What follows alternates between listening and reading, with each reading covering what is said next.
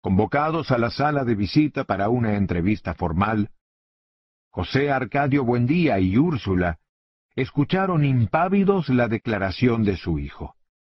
Al conocer el nombre de la novia, sin embargo, José Arcadio Buendía enrojeció de indignación.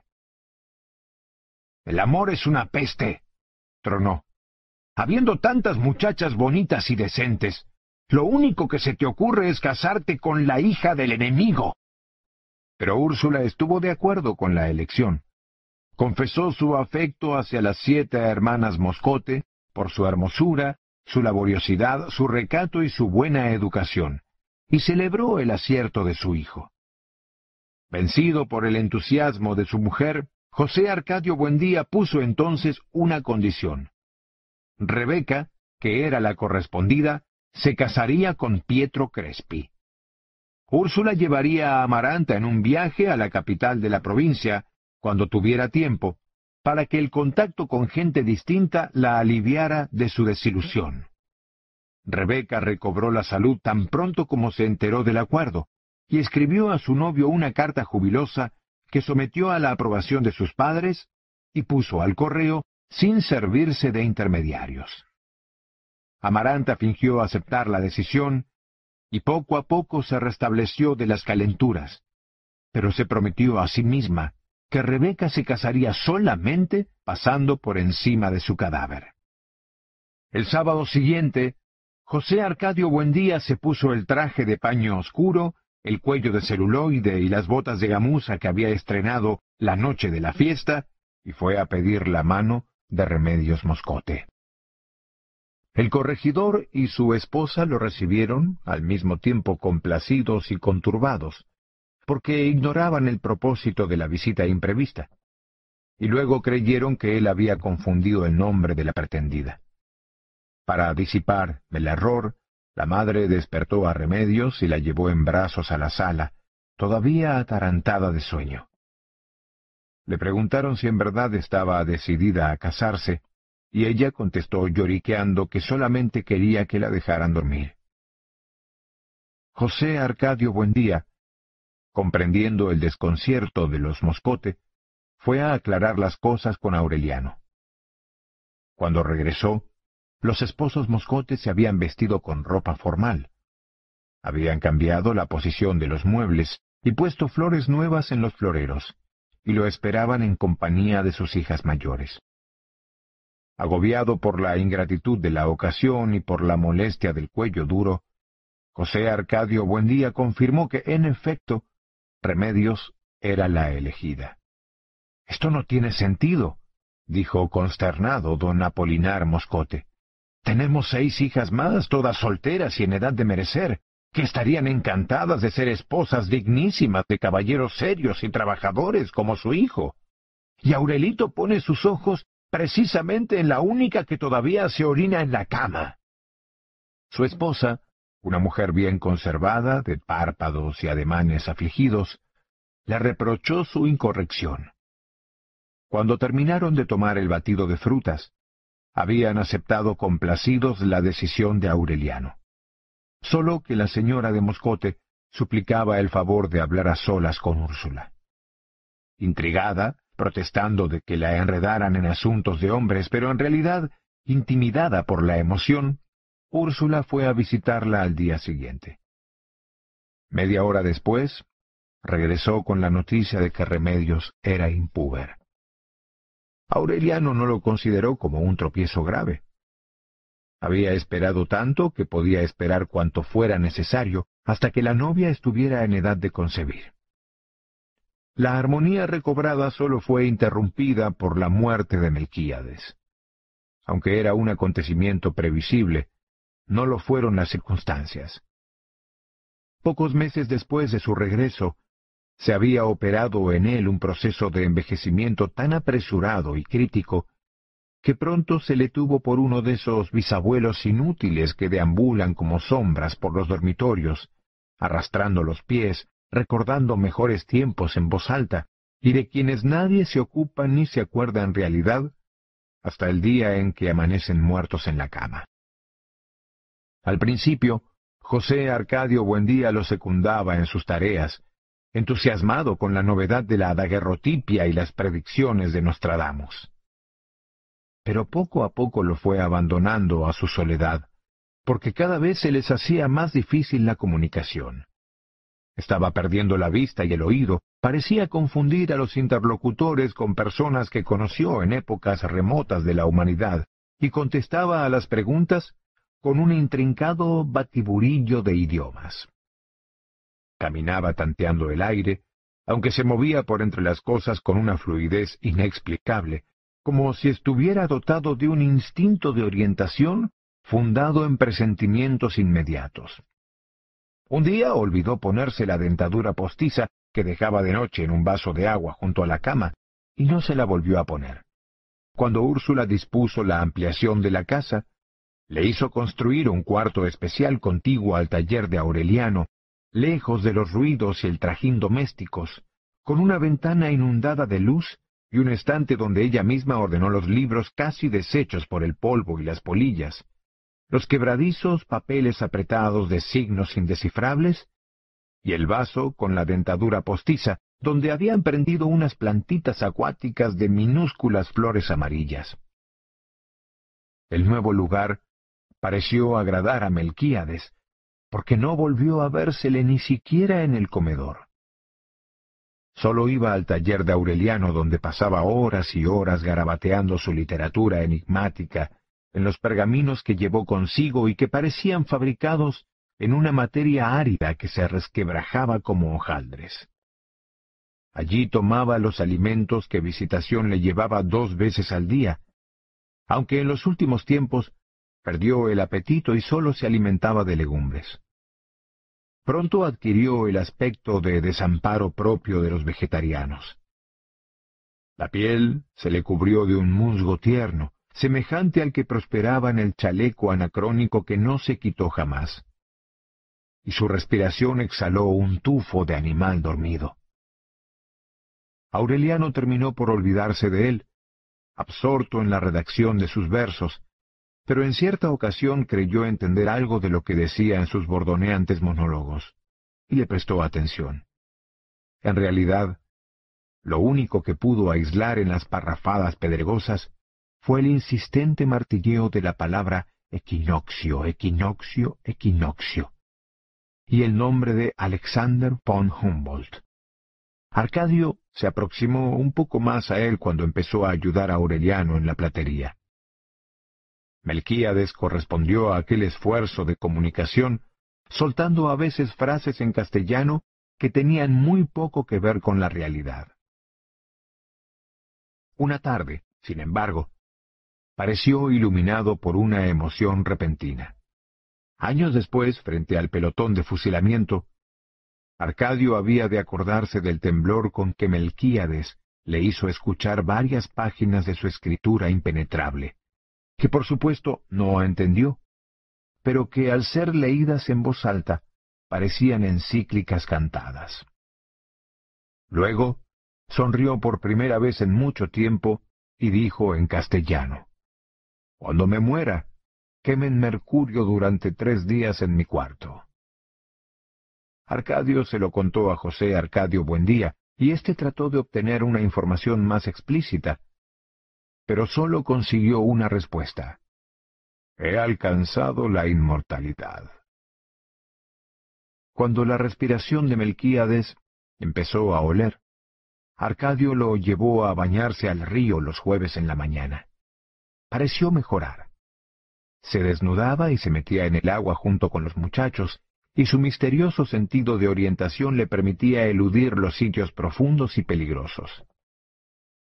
Somos del agua, dijo en cierta ocasión.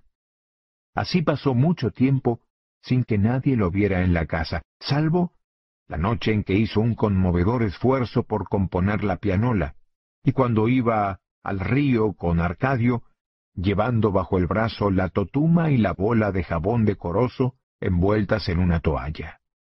Un jueves, antes de que lo llamaran para ir al río, Aureliano le oyó decir, He muerto de fiebre en los médanos de Singapur. Ese día se metió en el agua por un mal camino y no lo encontraron hasta la mañana siguiente, varios kilómetros más abajo, varado en un recodo luminoso y con un gallinazo solitario parado en el vientre. Contra las escandalizadas protestas de Úrsula, que lo lloró con más dolor que a su propio padre, José Arcadio Buendía se opuso a que lo enterraran. Es inmortal, dijo, y él mismo reveló la fórmula de la resurrección. Revivió el olvidado Atanor y puso a hervir un caldero de mercurio junto al cadáver, que poco a poco se iba llenando de burbujas azules. Don Apolinar Moscote se atrevió a recordarle que un ahogado insepulto era un peligro para la salud pública. Nada de eso, puesto que está vivo. Fue la réplica de José Arcadio Buendía, que completó las setenta y dos horas de saumerios mercuriales, cuando ya el cadáver empezaba a reventarse en una floración lívida, cuyos silbidos tenues impregnaron la casa de un vapor pestilente. Sólo entonces permitió que lo enterraran, pero no de cualquier modo, sino con los honores reservados al más grande benefactor de Macondo. Fue el primer entierro y el más concurrido que se vio en el pueblo, superado apenas un siglo después por el carnaval funerario de la Mamá Grande.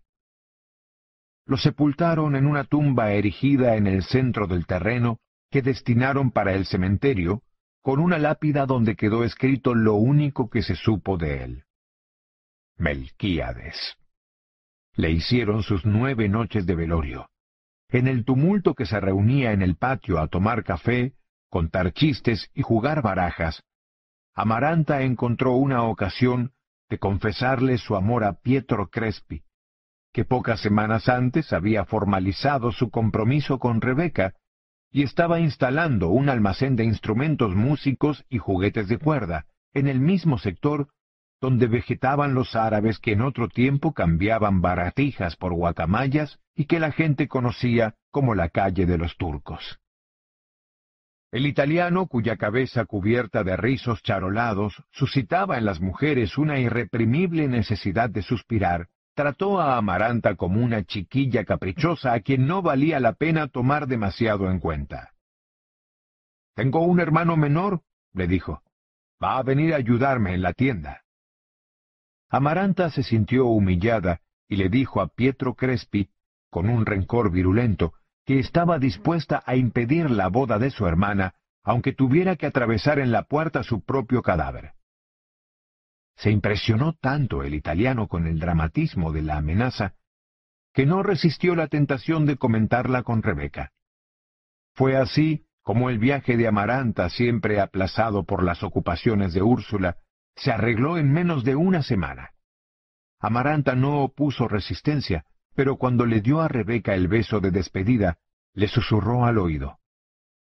No te hagas ilusiones. Aunque me lleven al fin del mundo, encontraré la manera de impedir que te cases, así tenga que matarte. Con la ausencia de Úrsula, con la presencia invisible de Melquíades, que continuaba su deambular sigiloso por los cuartos, la casa pareció enorme y vacía. Rebeca había quedado a cargo del orden doméstico, mientras la India se ocupaba de la panadería.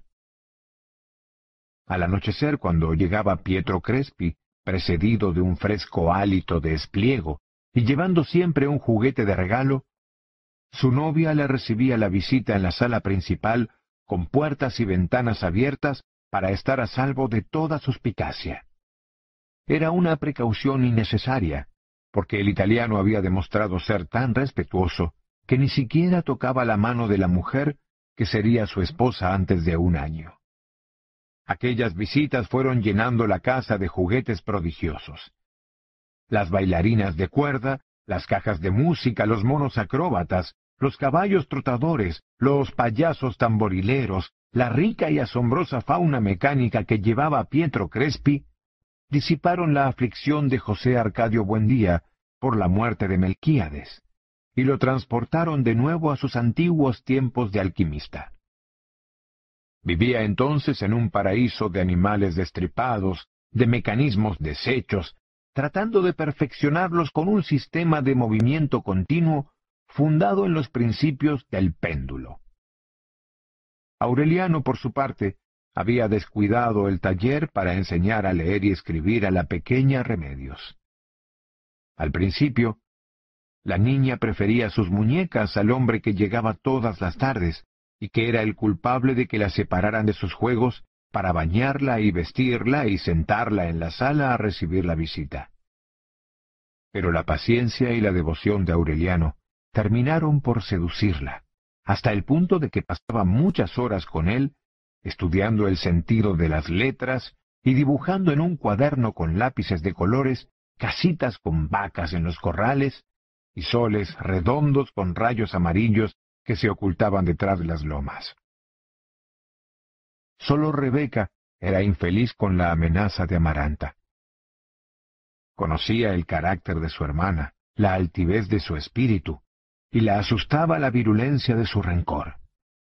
Pasaba horas enteras chupándose el dedo en el baño, aferrándose a un agotador esfuerzo de voluntad para no comer tierra. En busca de un alivio a la zozobra llamó a Pilar Ternera para que le leyera el porvenir. Después de un sartal de imprecisiones convencionales, Pilar Ternera pronosticó.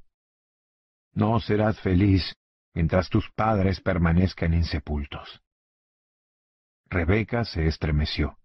Como en el recuerdo de un sueño, se vio a sí misma entrando a la casa, muy niña, con el baúl y el mecedorcito de madera y, y un talego cuyo contenido no conoció jamás. Se acordó de un caballero calvo, vestido de lino y con el cuello de la camisa cerrado con un botón de oro, que nada tenía que ver con el rey de copas. Se acordó de una mujer muy joven y muy bella, de manos tibias y perfumadas, que nada tenían en común con las manos reumáticas de la sota de oros, y que le ponía flores en el cabello para sacarla a pasear en la tarde por un pueblo de calles verdes. No entiendo, dijo. Pilar Ternera pareció desconcertada. Yo tampoco, pero eso es lo que dicen las cartas. Rebeca quedó tan preocupada con el enigma que se lo contó a José Arcadio Buendía, y éste la reprendió por dar crédito a pronósticos de barajas, pero se dio a la silenciosa tarea de registrar armarios y baúles, remover muebles y voltear camas y entablos, buscando el talego de huesos. Recordaba no haberlo visto desde los tiempos de la reconstrucción. Llamó en secreto a los albañiles y uno de ellos reveló que había emparedado el talego en algún dormitorio porque le estorbaba para trabajar. Después de varios días de auscultaciones, con la oreja pegada a las paredes, percibieron el cloc-cloc profundo. Perforaron el muro y allí estaban los huesos en el talego intacto. Ese mismo día lo sepultaron en una tumba sin lápida, improvisada junto a la de Melquíades, y José Arcadio Buendía regresó a la casa, liberado de una carga que por un momento pesó tanto en su conciencia como el recuerdo de Prudencio Aguilar. Al pasar por la cocina le dio un beso en la frente a Rebeca. Quítate las malas ideas de la cabeza, le dijo. Sé feliz. La amistad de Rebeca abrió a Pilar Ternera las puertas de la casa, cerradas por Úrsula desde el nacimiento de Arcadio. Llegaba a cualquier hora del día, como un tropel de cabras, y descargaba su energía febril en los oficios más pesados. A veces entraba al taller y ayudaba a Arcadio a sensibilizar las láminas del daguerrotipo con una eficacia y una ternura que terminaron por confundirlo. Lo aturdía esa mujer. La resolana de su piel, su olor a humo, el desorden de su risa en el cuarto oscuro perturbaban su atención y lo hacían tropezar con las cosas. En cierta ocasión Aureliano estaba allí, trabajando en orfebrería, y Pilar Ternera se apoyó en la mesa para admirar su paciente laboriosidad. De pronto ocurrió. Aureliano comprobó que Arcadio estaba en el cuarto oscuro antes de levantar la vista y encontrarse con los ojos de Pilar Ternera, cuyo pensamiento era perfectamente visible, como expuesto a la luz del mediodía. Bueno, dijo Aureliano, Dígame qué es. Pilar Ternera se mordió los labios con una sonrisa triste. Que eres bueno para la guerra, dijo. Donde pones el ojo, pones el plomo. Aureliano descansó con la comprobación del presagio. Volvió a concentrarse en su trabajo, como si nada hubiera pasado, y su voz adquirió una reposada firmeza.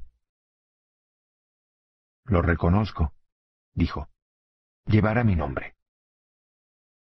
José Arcadio Buendía consiguió por fin lo que buscaba.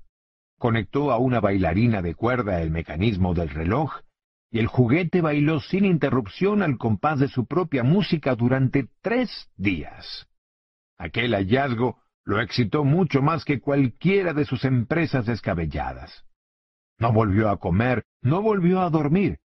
Sin la vigilancia y los cuidados de Úrsula, se dejó arrastrar por su imaginación hacia un estado de delirio perpetuo, del cual no se volvería a recuperar. Pasaba las noches dando vueltas en el cuarto, pensando en voz alta, buscando la manera de aplicar los principios del péndulo a las carretas de bueyes, a las rejas del arado, a todo lo que fuera útil puesto en movimiento. Lo fatigó tanto la fiebre del insomnio, que una madrugada no pudo reconocer al anciano de cabeza blanca y ademanes inciertos que entró en su dormitorio. Era Prudencio Aguilar. Cuando por fin lo identificó, asombrado de que también envejecieran los muertos, José Arcadio Buendía se sintió sacudido por la nostalgia. Prudencio, exclamó, ¿cómo has venido a parar tan lejos? Después de muchos años de muerte, era tan intensa la añoranza de los vivos, tan apremiante la necesidad de compañía, tan aterradora la proximidad de la otra muerte que existía dentro de la muerte, que Prudencio Aguilar había terminado por querer al peor de sus enemigos. Tenía mucho tiempo de estar buscándolo. Les preguntaba por él a los muertos de Río Hacha, a los muertos que llegaban del valle de Upar, a los que llegaban de la Ciénaga, y nadie le daba razón, porque Macondo fue un pueblo desconocido para los muertos hasta que llegó Melquíades y lo señaló con un puntito negro en los abigarrados mapas de la muerte. José Arcadio Buendía conversó con Prudencio Aguilar hasta el amanecer. Pocas horas después, estragado por la vigilia, entró al taller de Aureliano y le preguntó, ¿Qué día es hoy? Aureliano le contestó que era martes. Eso mismo pensaba yo, dijo José Arcadio Buendía. Pero de pronto me he dado cuenta de que sigue siendo lunes como ayer. Mira el cielo, mira las paredes, mira las begonias. También hoy es lunes. Acostumbrado a sus manías, Aureliano no le hizo caso. Al día siguiente, miércoles, José Arcadio Buendía volvió al taller. Esto es un desastre, dijo. Mira el aire. Oye el zumbido del sol igual que ayer y antier. También hoy es lunes. Esa noche, Pietro Crespi lo encontró en el corredor, llorando con el llantito sin gracia de los viejos, llorando por Prudencio Aguilar, por Melquíades, por los padres de Rebeca, por su papá y su mamá, por todos los que podía recordar y que entonces estaban solos en la muerte. Le regaló un oso de cuerda que caminaba en dos patas por un alambre, pero no consiguió distraerlo de su obsesión. Le preguntó qué había pasado con el proyecto que le expuso días antes sobre la posibilidad de construir una máquina de péndulo que le sirviera al hombre para volar. Y él contestó que era imposible, porque el péndulo podía levantar cualquier cosa en el aire, pero no podía levantarse a sí mismo. El jueves volvió a aparecer en el taller con un doloroso aspecto de tierra arrasada. La máquina del tiempo se ha descompuesto, casi sollozó. Y Úrsula y Amaranta tan lejos. Aureliano lo reprendió como a un niño, y él adoptó un aire sumiso.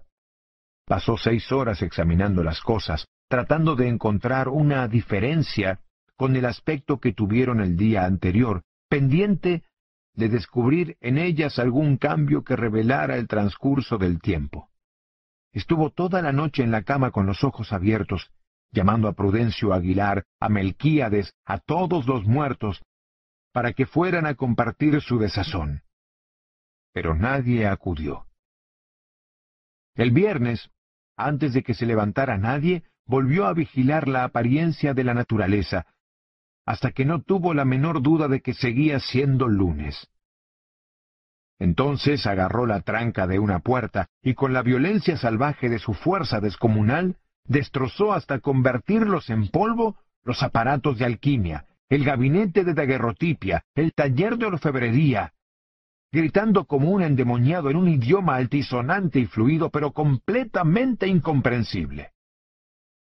Se disponía a terminar con el resto de la casa cuando Aureliano pidió ayuda a los vecinos. Se necesitaron diez hombres para tumbarlo, catorce para amarrarlo, veinte para arrastrarlo hasta el castaño del patio, donde lo dejaron atado, ladrando en lengua extraña y echando espumarajos verdes por la boca. Cuando llegaron Úrsula y Amaranta, todavía estaba atado de pies y manos al tronco del castaño, empapado de lluvia y en un estado de inconsciencia total. Le hablaron, y él las miró sin reconocerlas, y les dijo algo incomprensible. Úrsula le soltó las muñecas y los tobillos, ulcerados por la presión de las sogas, y lo dejó amarrado solamente por la cintura. Más tarde le construyeron un cobertizo de palma para protegerlo del sol y la lluvia. Aureliano Buendía y Remedios Moscote se casaron un domingo de marzo ante el altar que el padre Nicanor Reina hizo construir en la sala de visitas. Fue la culminación de cuatro semanas de sobresaltos en casa de los Moscote, pues la pequeña Remedios llegó a la pubertad antes de superar los hábitos de la infancia. A pesar de que la madre la había aleccionado sobre los cambios de la adolescencia, una tarde de febrero irrumpió dando gritos de alarma en la sala donde sus hermanas conversaban con Aureliano, y les mostró el calzón embadurnado de una pasta achocolatada. Se fijó un mes para la boda. Apenas si hubo tiempo de enseñarla a lavarse, a vestirse sola, a comprender los asuntos elementales de un hogar. La pusieron a orinar en ladrillos calientes para corregirle el hábito de mojar la cama. Costó trabajo convencerla de la inviolabilidad del secreto conyugal, porque Remedios estaba tan aturdida y al mismo tiempo tan maravillada con la revelación que quería comentar con todo el mundo los pormenores de la noche de bodas. Fue un esfuerzo agotador, pero en la fecha prevista para la ceremonia, la niña era tan diestra en las cosas del mundo como cualquiera de sus hermanas. Don Apolinar Moscote la llevó del brazo por la calle, adornada con flores y guirnaldas, entre el estampido de los cohetes y la música de varias bandas. Y ella saludaba con la mano y daba las gracias con una sonrisa a quienes le deseaban buena suerte desde las ventanas. Aureliano, vestido de paño negro, con los mismos botines de charol con ganchos metálicos que había de llevar pocos años después frente al pelotón de fusilamiento, tenía una palidez intensa y una bola dura en la garganta cuando recibió a su novia en la puerta de la casa y la llevó al altar. Ella se comportó con tanta naturalidad, con tanta discreción, que no perdió la compostura ni siquiera cuando Aureliano dejó caer el anillo al tratar de ponérselo. En medio del murmullo y el principio de confusión de los convidados, ella mantuvo en alto el brazo, con el mitón de encaje y permaneció con el anular dispuesto, hasta que su novio logró parar el anillo con el botín para que no siguiera rodando hasta la puerta, y regresó ruborizado al altar. Su madre y sus hermanas sufrieron tanto con el temor de que la niña hiciera una incorrección durante la ceremonia, que al final fueron ellas quienes cometieron la impertinencia de cargarla para darle un beso. Desde aquel día se reveló el sentido de responsabilidad, la gracia natural, el reposado dominio que siempre había de tener remedios ante las circunstancias adversas. Fue ella quien de su propia iniciativa puso aparte la mejor porción que cortó del pastel de bodas y se la llevó en un plato con un tenedor a José Arcadio Buendía. Amarrado al tronco del castaño, encogido en un banquito de madera bajo el cobertizo de palmas, el enorme anciano descolorido por el sol y la lluvia, hizo una vaga sonrisa de gratitud y se comió el pastel con los dedos, masticando un salmo ininteligible. La única persona infeliz en aquella celebración estrepitosa que se prolongó hasta el amanecer del lunes fue Rebeca Buendía. Era su fiesta frustrada. Por acuerdo de Úrsula, su matrimonio debía celebrarse en la misma fecha, pero Pietro Crespi recibió el viernes una carta con el anuncio de la muerte inminente de su madre. La boda se aplazó. Pietro Crespi se fue para la capital de la provincia una hora después de recibir la carta, y en el camino se cruzó con su madre, que llegó puntual la noche del sábado, y cantó en la boda de Aureliano el aria triste que había preparado para la boda de su hijo. Pietro Crespi regresó a la medianoche del domingo a barrer las cenizas de la fiesta, después de haber reventado cinco caballos en el camino tratando de estar en tiempo para su boda. Nunca se averiguó quién escribió la carta. Atormentada por Úrsula, Amaranta lloró de indignación y juró su inocencia frente al altar que los carpinteros no habían acabado de desarmar. El padre Nicanor Reina, a quien don Apolinar Moscote había llevado de la ciénaga para que oficiara la boda, era un anciano endurecido por la ingratitud de su ministerio. Tenía la piel triste, casi en los puros huesos, y el vientre pronunciado y redondo, y una expresión de ángel viejo que era más de inocencia que de bondad. Llevaba el propósito de regresar a su parroquia después de la boda, pero se espantó con la aridez de los habitantes de Macondo, que prosperaban en el escándalo, sujetos a la ley natural, sin bautizar a los hijos ni santificar las fiestas. Pensando que a ninguna tierra le hacía tanta falta la simiente de Dios, decidió quedarse una semana más para cristianizar a circuncisos y gentiles, legalizar concubinarios y sacramentar moribundos. Pero nadie le prestó atención. Le contestaban que durante muchos años habían estado sin cura, arreglando los negocios del alma directamente con Dios, y habían perdido la malicia del pecado mortal.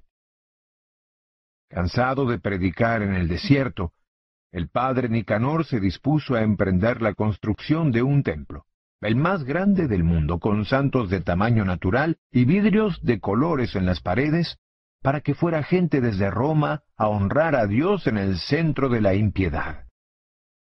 Andaba por todas partes pidiendo limosnas con un platillo de cobre.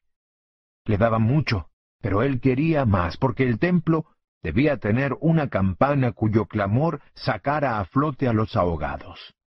Suplicó tanto que perdió la voz. Sus huesos empezaron a llenarse de ruidos. Un sábado, no habiendo recogido ni siquiera el valor de las puertas, se dejó confundir por la desesperación.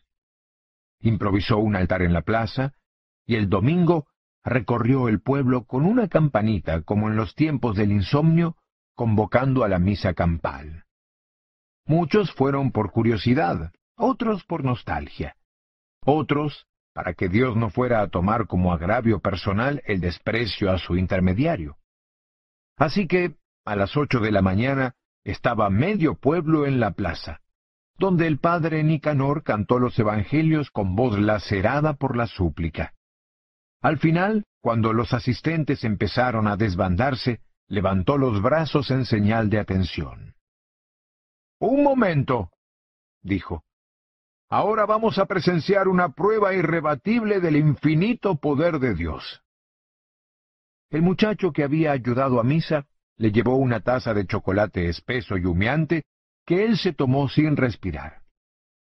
Luego se limpió los labios con un pañuelo que sacó de la manga, extendió los brazos y cerró los ojos. Entonces, el padre Nicanor se elevó doce centímetros sobre el nivel del suelo. Fue un recurso convincente. Anduvo varios días por entre las casas, repitiendo la prueba de la levitación mediante el estímulo del chocolate, mientras el monaguillo recogía tanto dinero en un talego que en menos de un mes emprendió la construcción del templo.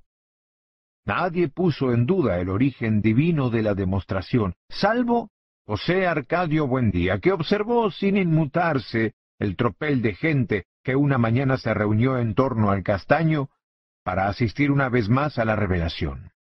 Apenas se estiró un poco en el banquillo y se encogió de hombros cuando el padre Nicanor empezó a levantarse del suelo junto con la silla en que estaba sentado.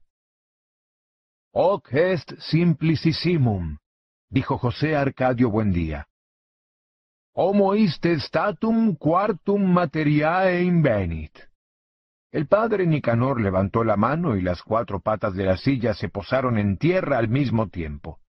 Nego, dijo, factum hoc existentiam dei probat sine dubio. Fue así como se supo que era latín, la endiablada jerga de José Arcadio Buendía. El padre Nicanor aprovechó la circunstancia de ser la única persona que había podido comunicarse con él para tratar de infundir la fe en su cerebro trastornado. Todas las tardes se sentaba junto al castaño, predicando en latín, pero José Arcadio Buendía se empecinó en no admitir vericuetos retóricos ni transmutaciones de chocolate. Pero entonces fue José Arcadio Buendía quien tomó la iniciativa y trató de quebrantar la fe del cura con martingalas racionalistas. En cierta ocasión en que el padre Nicanor llevó al castaño un tablero y una caja de fichas para invitarlo a jugar a las damas, José Arcadio Buendía no aceptó, según dijo, porque nunca pudo entender el sentido de una contienda entre dos adversarios que estaban de acuerdo en los principios. El padre Nicanor que jamás había visto de ese modo el juego de damas, no pudo volverlo a jugar. Cada vez más asombrado de la lucidez de José Arcadio Buendía, le preguntó cómo era posible que lo tuvieran amarrado de un árbol. Hoc est simplicissimum, contestó él. Porque estoy loco. Desde entonces, preocupado por su propia fe, el cura no volvió a visitarlo y se dedicó por completo a apresurar la construcción del templo. Rebeca sintió renacer la esperanza.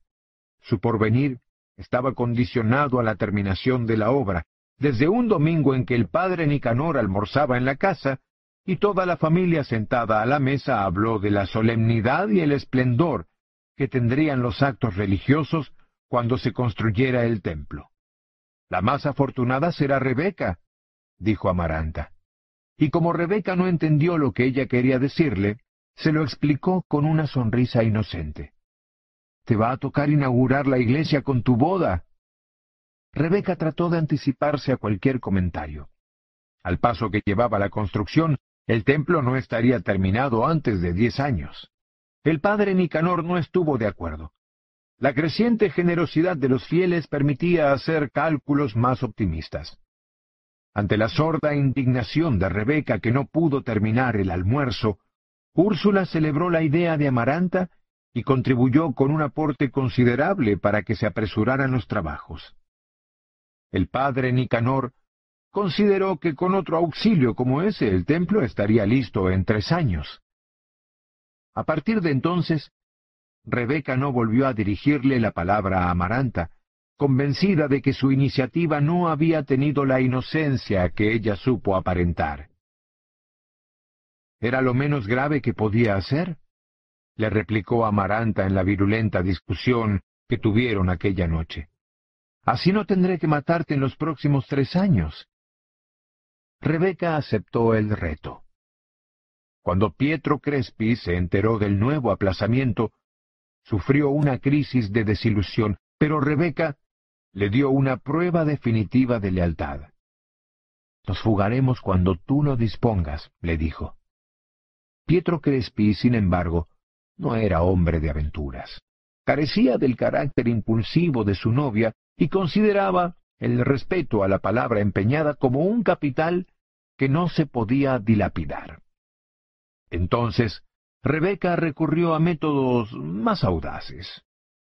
Un viento misterioso apagaba las lámparas de la sala de visita y Úrsula sorprendía a los novios besándose en la oscuridad. Pietro Crespi le daba explicaciones atolondradas sobre la mala calidad de las modernas lámparas de alquitrán y hasta ayudaba a instalar en la sala sistemas de iluminación más seguros. Pero otra vez fallaba el combustible, o se atascaban las mechas, y Úrsula encontraba a Rebeca sentada en las rodillas del novio. Terminó por no aceptar ninguna explicación. Depositó en la India la responsabilidad de la panadería y se sentó en un mecedor a vigilar la visita de los novios, dispuesta a no dejarse derrotar por maniobras que ya eran viejas en su juventud. Pobre mamá, decía Rebeca con burlona indignación, viendo bostezar a Úrsula en el sopor de las visitas. Cuando se muera saldrá penando en ese mecedor. Al cabo de tres meses de amores vigilados, aburrido con la lentitud de la construcción que pasaba a inspeccionar todos los días, Pietro Crespi resolvió darle al padre Nicanor el dinero que le hacía falta para terminar el templo.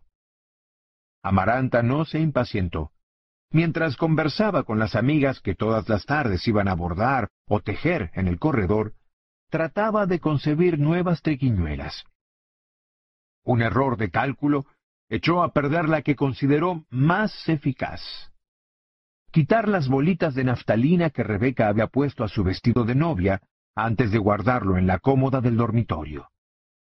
Lo hizo cuando faltaban menos de dos meses para la terminación del templo. Pero Rebeca estaba tan impaciente ante la proximidad de la boda que quiso preparar el vestido con más anticipación de la que había previsto Amaranta. Al abrir la cómoda y desenvolver primero los papeles y luego el lienzo protector, encontró el raso del vestido y el punto del velo y hasta la corona de azares pulverizados por las polillas. Aunque estaba segura de haber puesto en el envoltorio dos puñados de bolitas de naftalina, el desastre parecía tan accidental que no se atrevió a culpar a Amaranta.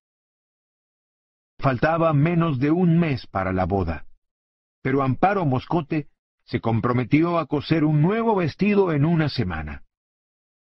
Amaranta se sintió desfallecer el mediodía lluvioso en que Amparo entró a la casa envuelta en una espumarada de punto para hacerle a Rebeca la última prueba del vestido. Perdió la voz y un hilo de sudor helado descendió por el cauce de su espina dorsal. Durante largos meses había temblado de pavor esperando aquella hora, porque si no concebía el obstáculo definitivo para la boda de Rebeca, estaba segura de que en el último instante, cuando hubieran fallado todos los recursos de su imaginación, tendría valor para envenenarla.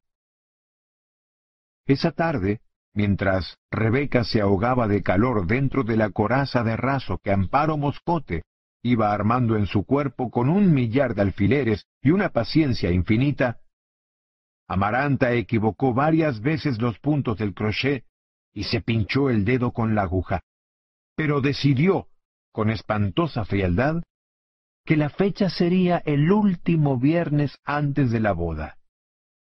Y el modo sería un chorro de láudano en el café. Un obstáculo mayor, tan insalvable como imprevisto, obligó a un nuevo e indefinido aplazamiento. Una semana antes de la fecha fijada para la boda, la pequeña Remedios despertó a medianoche empapada en un caldo caliente que explotó en sus entrañas con una especie de eructo desgarrador y murió tres días después, envenenada por su propia sangre, con un par de gemelos atravesados en el vientre. Amaranta sufrió una crisis de conciencia. Había suplicado a Dios con tanto fervor que algo pavoroso ocurriera para no tener que envenenar a Rebeca, que se sintió culpable por la muerte de Remedios. no era ese el obstáculo por el que tanto había suplicado. Remedios había llevado a la casa un soplo de alegría.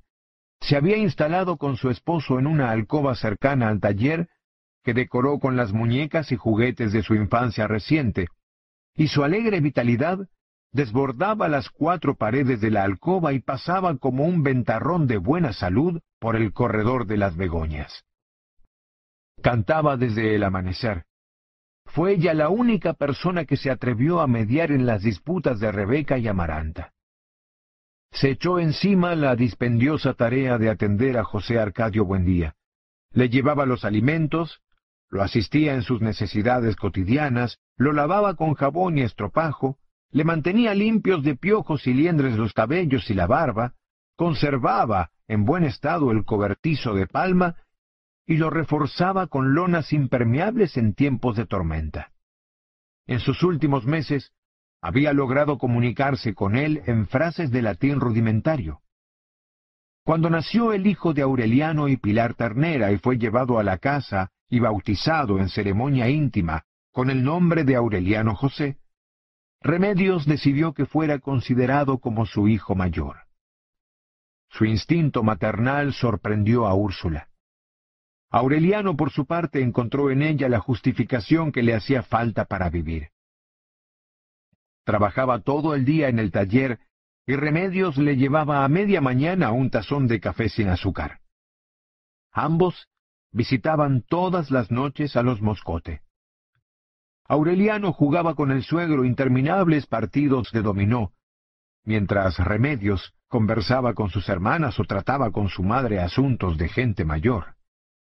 El vínculo con los Buendía consolidó en el pueblo la autoridad de don Apolinar Moscote. En frecuentes viajes a la capital de la provincia, consiguió que el gobierno construyera una escuela para que la atendiera Arcadio, que había heredado el entusiasmo didáctico del abuelo. Logró por medio de la persuasión que la mayoría de las casas fueran pintadas de azul para la fiesta de la independencia nacional. A instancias del padre Nicanor, dispuso el traslado de la tienda de Catarino a una calle apartada y clausuró varios lugares de escándalo que prosperaban en el centro de la población. Una vez regresó con seis policías armados de fusiles, a quienes encomendó el mantenimiento del orden, sin que nadie se acordara del compromiso original de no tener gente armada en el pueblo. Aureliano se complacía de la eficacia de su suegro. Te vas a poner tan gordo como él, le decían sus amigos. Pero el sedentarismo, que acentuó sus pómulos y concentró el fulgor de sus ojos, no aumentó su peso ni alteró la parsimonia de su carácter, y por el contrario, endureció en sus labios la línea recta de la meditación solitaria y la decisión implacable. Tan hondo era el cariño que él y su esposa habían logrado despertar en la familia de ambos, que cuando Remedios anunció que iba a tener un hijo, hasta Rebeca y Amaranta hicieron una tregua para tejer en lana azul por si nacía varón y en lana rosada por si nacía mujer. Fue ella la última persona en que pensó Arcadio, pocos años después, frente al pelotón de fusilamiento. Úrsula dispuso un duelo de puertas y ventanas cerradas, sin entrada ni salida para nadie como no fuera para asuntos indispensables. Prohibió hablar en voz alta durante un año, y puso el daguerrotipo de remedios en el lugar en que se veló el cadáver, con una cinta negra terciada y una lámpara de aceite encendida para siempre. Las generaciones futuras que nunca dejaron extinguir la lámpara habían de desconcertarse ante aquella niña de faldas rizadas, botitas blancas y lazo de organdía en la cabeza, que no lograban hacer coincidir con la imagen académica de una bisabuela. Amaranta se hizo cargo de Aureliano José. Lo adoptó como un hijo que había de compartir su soledad y aliviarla del láudano involuntario que echaron sus súplicas desatinadas en el café de remedios. Pietro Crespi entraba en puntillas al anochecer, con una cinta negra en el sombrero, y hacía una visita silenciosa a una Rebeca que parecía desangrarse dentro del vestido negro con mangas hasta los puños. Habría sido tan irreverente la sola idea de pensar en una nueva fecha para la boda, que el noviazgo se convirtió en una relación eterna. Un amor de cansancio que nadie volvió a cuidar, como si los enamorados que en otros días descomponían las lámparas para besarse, hubieran sido abandonados al albedrío de la muerte. Perdido el rumbo, completamente desmoralizada, Rebeca volvió a comer tierra. De pronto, cuando el duelo llevaba tanto tiempo que ya se habían reanudado las sesiones de punto de cruz, alguien empujó la puerta de la calle a las dos de la tarde, en el silencio mortal del calor, y los horcones se estremecieron con tal fuerza en los cimientos que Amaranta y sus amigas bordando en el corredor, Rebeca chupándose el dedo en el dormitorio, Úrsula en la cocina, Aureliano en el taller y hasta José Arcadio Buendía bajo el castaño solitario, tuvieron la impresión de que un temblor de tierra estaba desquiciando la casa. Llegaba un hombre descomunal. Sus espaldas cuadradas apenas si cabían por las puertas. Tenía una medallita de la Virgen de los Remedios colgada en el cuello de bisonte, los brazos y el pecho completamente bordados de tatuajes crípticos, y en la muñeca derecha la apretada esclava de cobre de los niños en cruz. Tenía el cuero curtido por la sal de la intemperie, el pelo corto y rapado como las crines de un mulo, las mandíbulas férreas y la mirada triste. Tenía un cinturón dos veces más grueso que la cincha de un caballo, botas con polainas y espuelas y con los tacones cerrados, y su presencia daba la impresión trepidatoria de un sacudimiento sísmico. Atravesó la sala de visitas y la sala de estar llevando en la mano unas alforjas medio desbaratadas, y apareció como un trueno en el corredor de las Begoñas, donde Amaranta y sus amigas estaban paralizadas con las agujas en el aire. Buenas, les dijo él con la voz cansada, y tiró las alforjas en la mesa de labor, y pasó de largo hacia el fondo de la casa. Buenas, le dijo a la asustada Rebeca que lo vio pasar por la puerta de su dormitorio. Buenas, le dijo a Aureliano que estaba con los cinco sentidos alerta en el mesón de orfebrería. No se entretuvo con nadie. Fue directamente a la cocina y allí se paró por primera vez en el término de un viaje que había empezado al otro lado del mundo. Buenas, dijo. Úrsula se quedó una fracción de segundo con la boca abierta. Lo miró a los ojos Lanzó un grito y saltó a su cuello gritando y llorando de alegría. Era José Arcadio.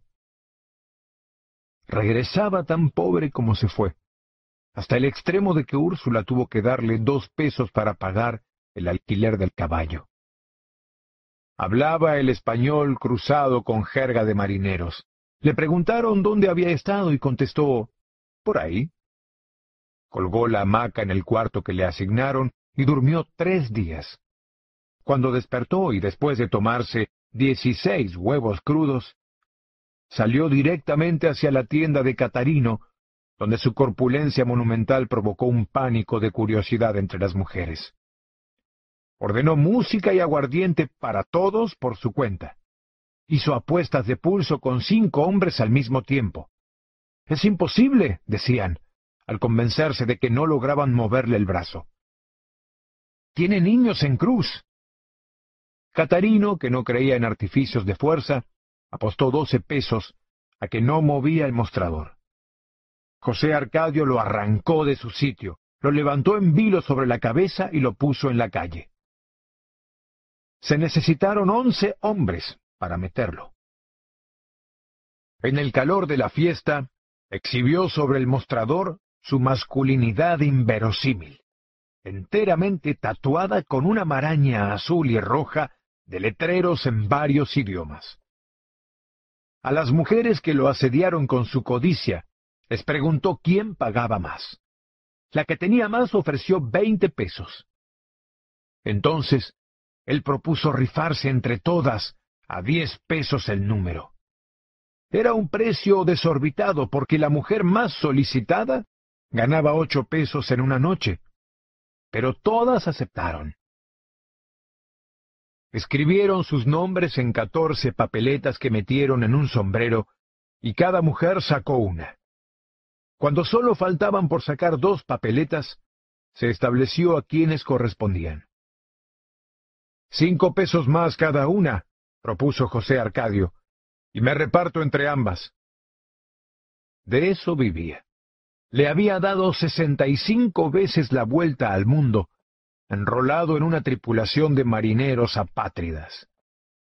Las mujeres que se acostaron con él aquella noche en la tienda de Catarino lo llevaron desnudo a la sala de baile para que vieran que no tenía un milímetro del cuerpo sin tatuar, por el frente y por la espalda, y desde el cuello hasta los dedos de los pies. No lograba incorporarse a la familia. Dormía todo el día y pasaba la noche en el barrio de Tolerancia haciendo suertes de fuerza. En las escasas ocasiones en que Úrsula logró sentarlo a la mesa, dio muestras de una simpatía radiante, sobre todo cuando contaba sus aventuras en países remotos. Había naufragado y permanecido dos semanas a la deriva en el mar del Japón, alimentándose con el cuerpo de un compañero que sucumbió a la insolación, cuya carne salada y vuelta a salar y cocinada al sol tenía un sabor granuloso y dulce. En un mediodía radiante del Golfo de Bengala su barco había vencido un dragón de mar, en cuyo vientre encontraron el casco, las hebillas y las armas de un cruzado. Había visto en el Caribe el fantasma de la nave corsaria de Víctor Hugues, con el velamen desgarrado por los vientos de la muerte, la arboladura carcomida por las cucarachas de mar y equivocado para siempre el rumbo de la Guadalupe. Úrsula lloraba en la mesa como si estuviera leyendo las cartas que nunca llegaron, en las cuales relataba José Arcadio sus hazañas y desventuras. Y tanta casa aquí, hijo mío, sollozaba, y tanta comida tirada a los puercos. Pero en el fondo no podía concebir que el muchacho que se llevaron los gitanos fuera el mismo Atarbán que se comía medio lechón en el almuerzo y cuyas ventosidades marchitaban las flores. Algo similar le ocurría al resto de la familia. Amaranta no podía disimular la repugnancia que le producían en la mesa sus eructos bestiales. Arcadio, que nunca conoció el secreto de su filiación, apenas si contestaba a las preguntas que él le hacía con el propósito evidente de conquistar sus afectos. Aureliano trató de revivir los tiempos en que dormían en el mismo cuarto. Procuró restaurar la complicidad de la infancia. Pero José Arcadio los había olvidado porque la vida del mar le saturó la memoria con demasiadas cosas que recordar. Solo Rebeca sucumbió al primer impacto.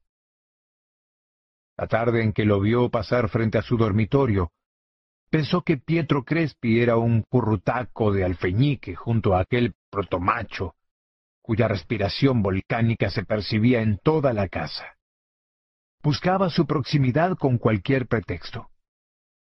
En cierta ocasión, José Arcadio le miró el cuerpo con una atención descarada y le dijo, Eres muy mujer, hermanita. Rebeca perdió el dominio de sí misma. Volvió a comer tierra y cal de las paredes con la avidez de otros días, y se chupó el dedo con tanta ansiedad que se le formó un callo en el pulgar. Vomitó un líquido verde con sanguijuelas muertas.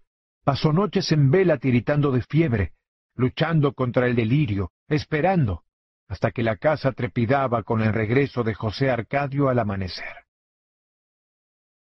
Una tarde, cuando todos dormían la siesta, no resistió más y fue a su dormitorio. Lo encontró en calzoncillos, despierto, tendido en la hamaca que había colgado de los horcones con cables de amarrar barcos. La impresionó tanto su enorme desnudez tarabiscoteada, que sintió el impulso de retroceder. Perdone, se excusó. No sabía que estaba aquí. Pero apagó la voz para no despertar a nadie. Ven acá, dijo él. Rebeca obedeció.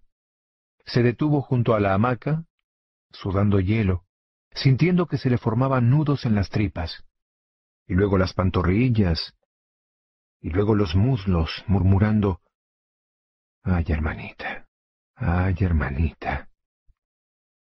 Ella tuvo que hacer un esfuerzo sobrenatural para no morirse, cuando una potencia ciclónica asombrosamente regulada la levantó por la cintura y la despojó de su intimidad con tres zarpazos, y la descuartizó como a un pajarito. Alcanzó a dar gracias a Dios por haber nacido antes de perder la conciencia en el placer inconcebible de aquel dolor insoportable, chapaleando en el pantano humeante de la hamaca que absorbió como un papel secante la explosión de su sangre. Tres días después se casaron en la misa de cinco. José Arcadio había ido el día anterior a la tienda de Pietro Crespi. Lo había encontrado dictando una lección de cítara y no lo llevó aparte para hablarle. Me caso con Rebeca, le dijo. Pietro Crespi se puso pálido. Le entregó la cítara a uno de los discípulos y dio la clase por terminada. Cuando quedaron solos en el salón atiborrado de instrumentos músicos y juguetes de cuerda, Pietro Crespi dijo, Es su hermana. No me importa, replicó José Arcadio. Pietro Crespi se enjugó la frente con el pañuelo impregnado de espliego. Es contra natura, explicó. Y además la ley lo prohíbe. José Arcadio se impacientó no tanto con la argumentación como con la palidez de Pietro Crespi. Me cago dos veces en Natura, dijo. Y se lo vengo a decir para que no se tome la molestia de ir a preguntarle nada a Rebeca. Pero su comportamiento brutal se quebrantó al ver que a Pietro Crespi se le humedecían los ojos. Ahora, le dijo en otro tono, que si lo que le gusta es la familia, Ahí le queda Amaranta. El padre Nicanor reveló en el sermón del domingo que José Arcadio y Rebeca no eran hermanos. Úrsula no perdonó nunca lo que consideró como una inconcebible falta de respeto. Y cuando regresaron de la iglesia, prohibió a los recién casados que volvieran a pisar la casa. Para ella era como si hubieran muerto. Así que alquilaron una casita frente al cementerio y se instalaron en ella sin más muebles que la hamaca de José Arcadio. La noche de bodas, a Rebeca le mordió el pie un alacrán que se había metido en su pantufla. Se le adormeció la lengua, pero eso no impidió que pasaran una luna de miel escandalosa. Los vecinos se asustaban con los gritos que despertaban a todo el barrio hasta ocho veces en una noche y hasta tres veces en la siesta, y rogaban que una pasión tan desaforada no fuera a perturbar la paz de los muertos. Aureliano fue el único que se preocupó por ellos. Les compró algunos muebles y les proporcionó dinero, hasta que José Arcadio recuperó el sentido de la realidad y empezó a trabajar las tierras de nadie que colindaban con el patio de la casa. Amaranta, en cambio, no logró superar jamás su rencor contra Rebeca, aunque la vida le ofreció una satisfacción con que no había soñado. Por iniciativa de Úrsula, que no sabía cómo reparar la vergüenza, Pietro Crespi siguió almorzando los martes en la casa, sobrepuesto al fracaso con una serena dignidad.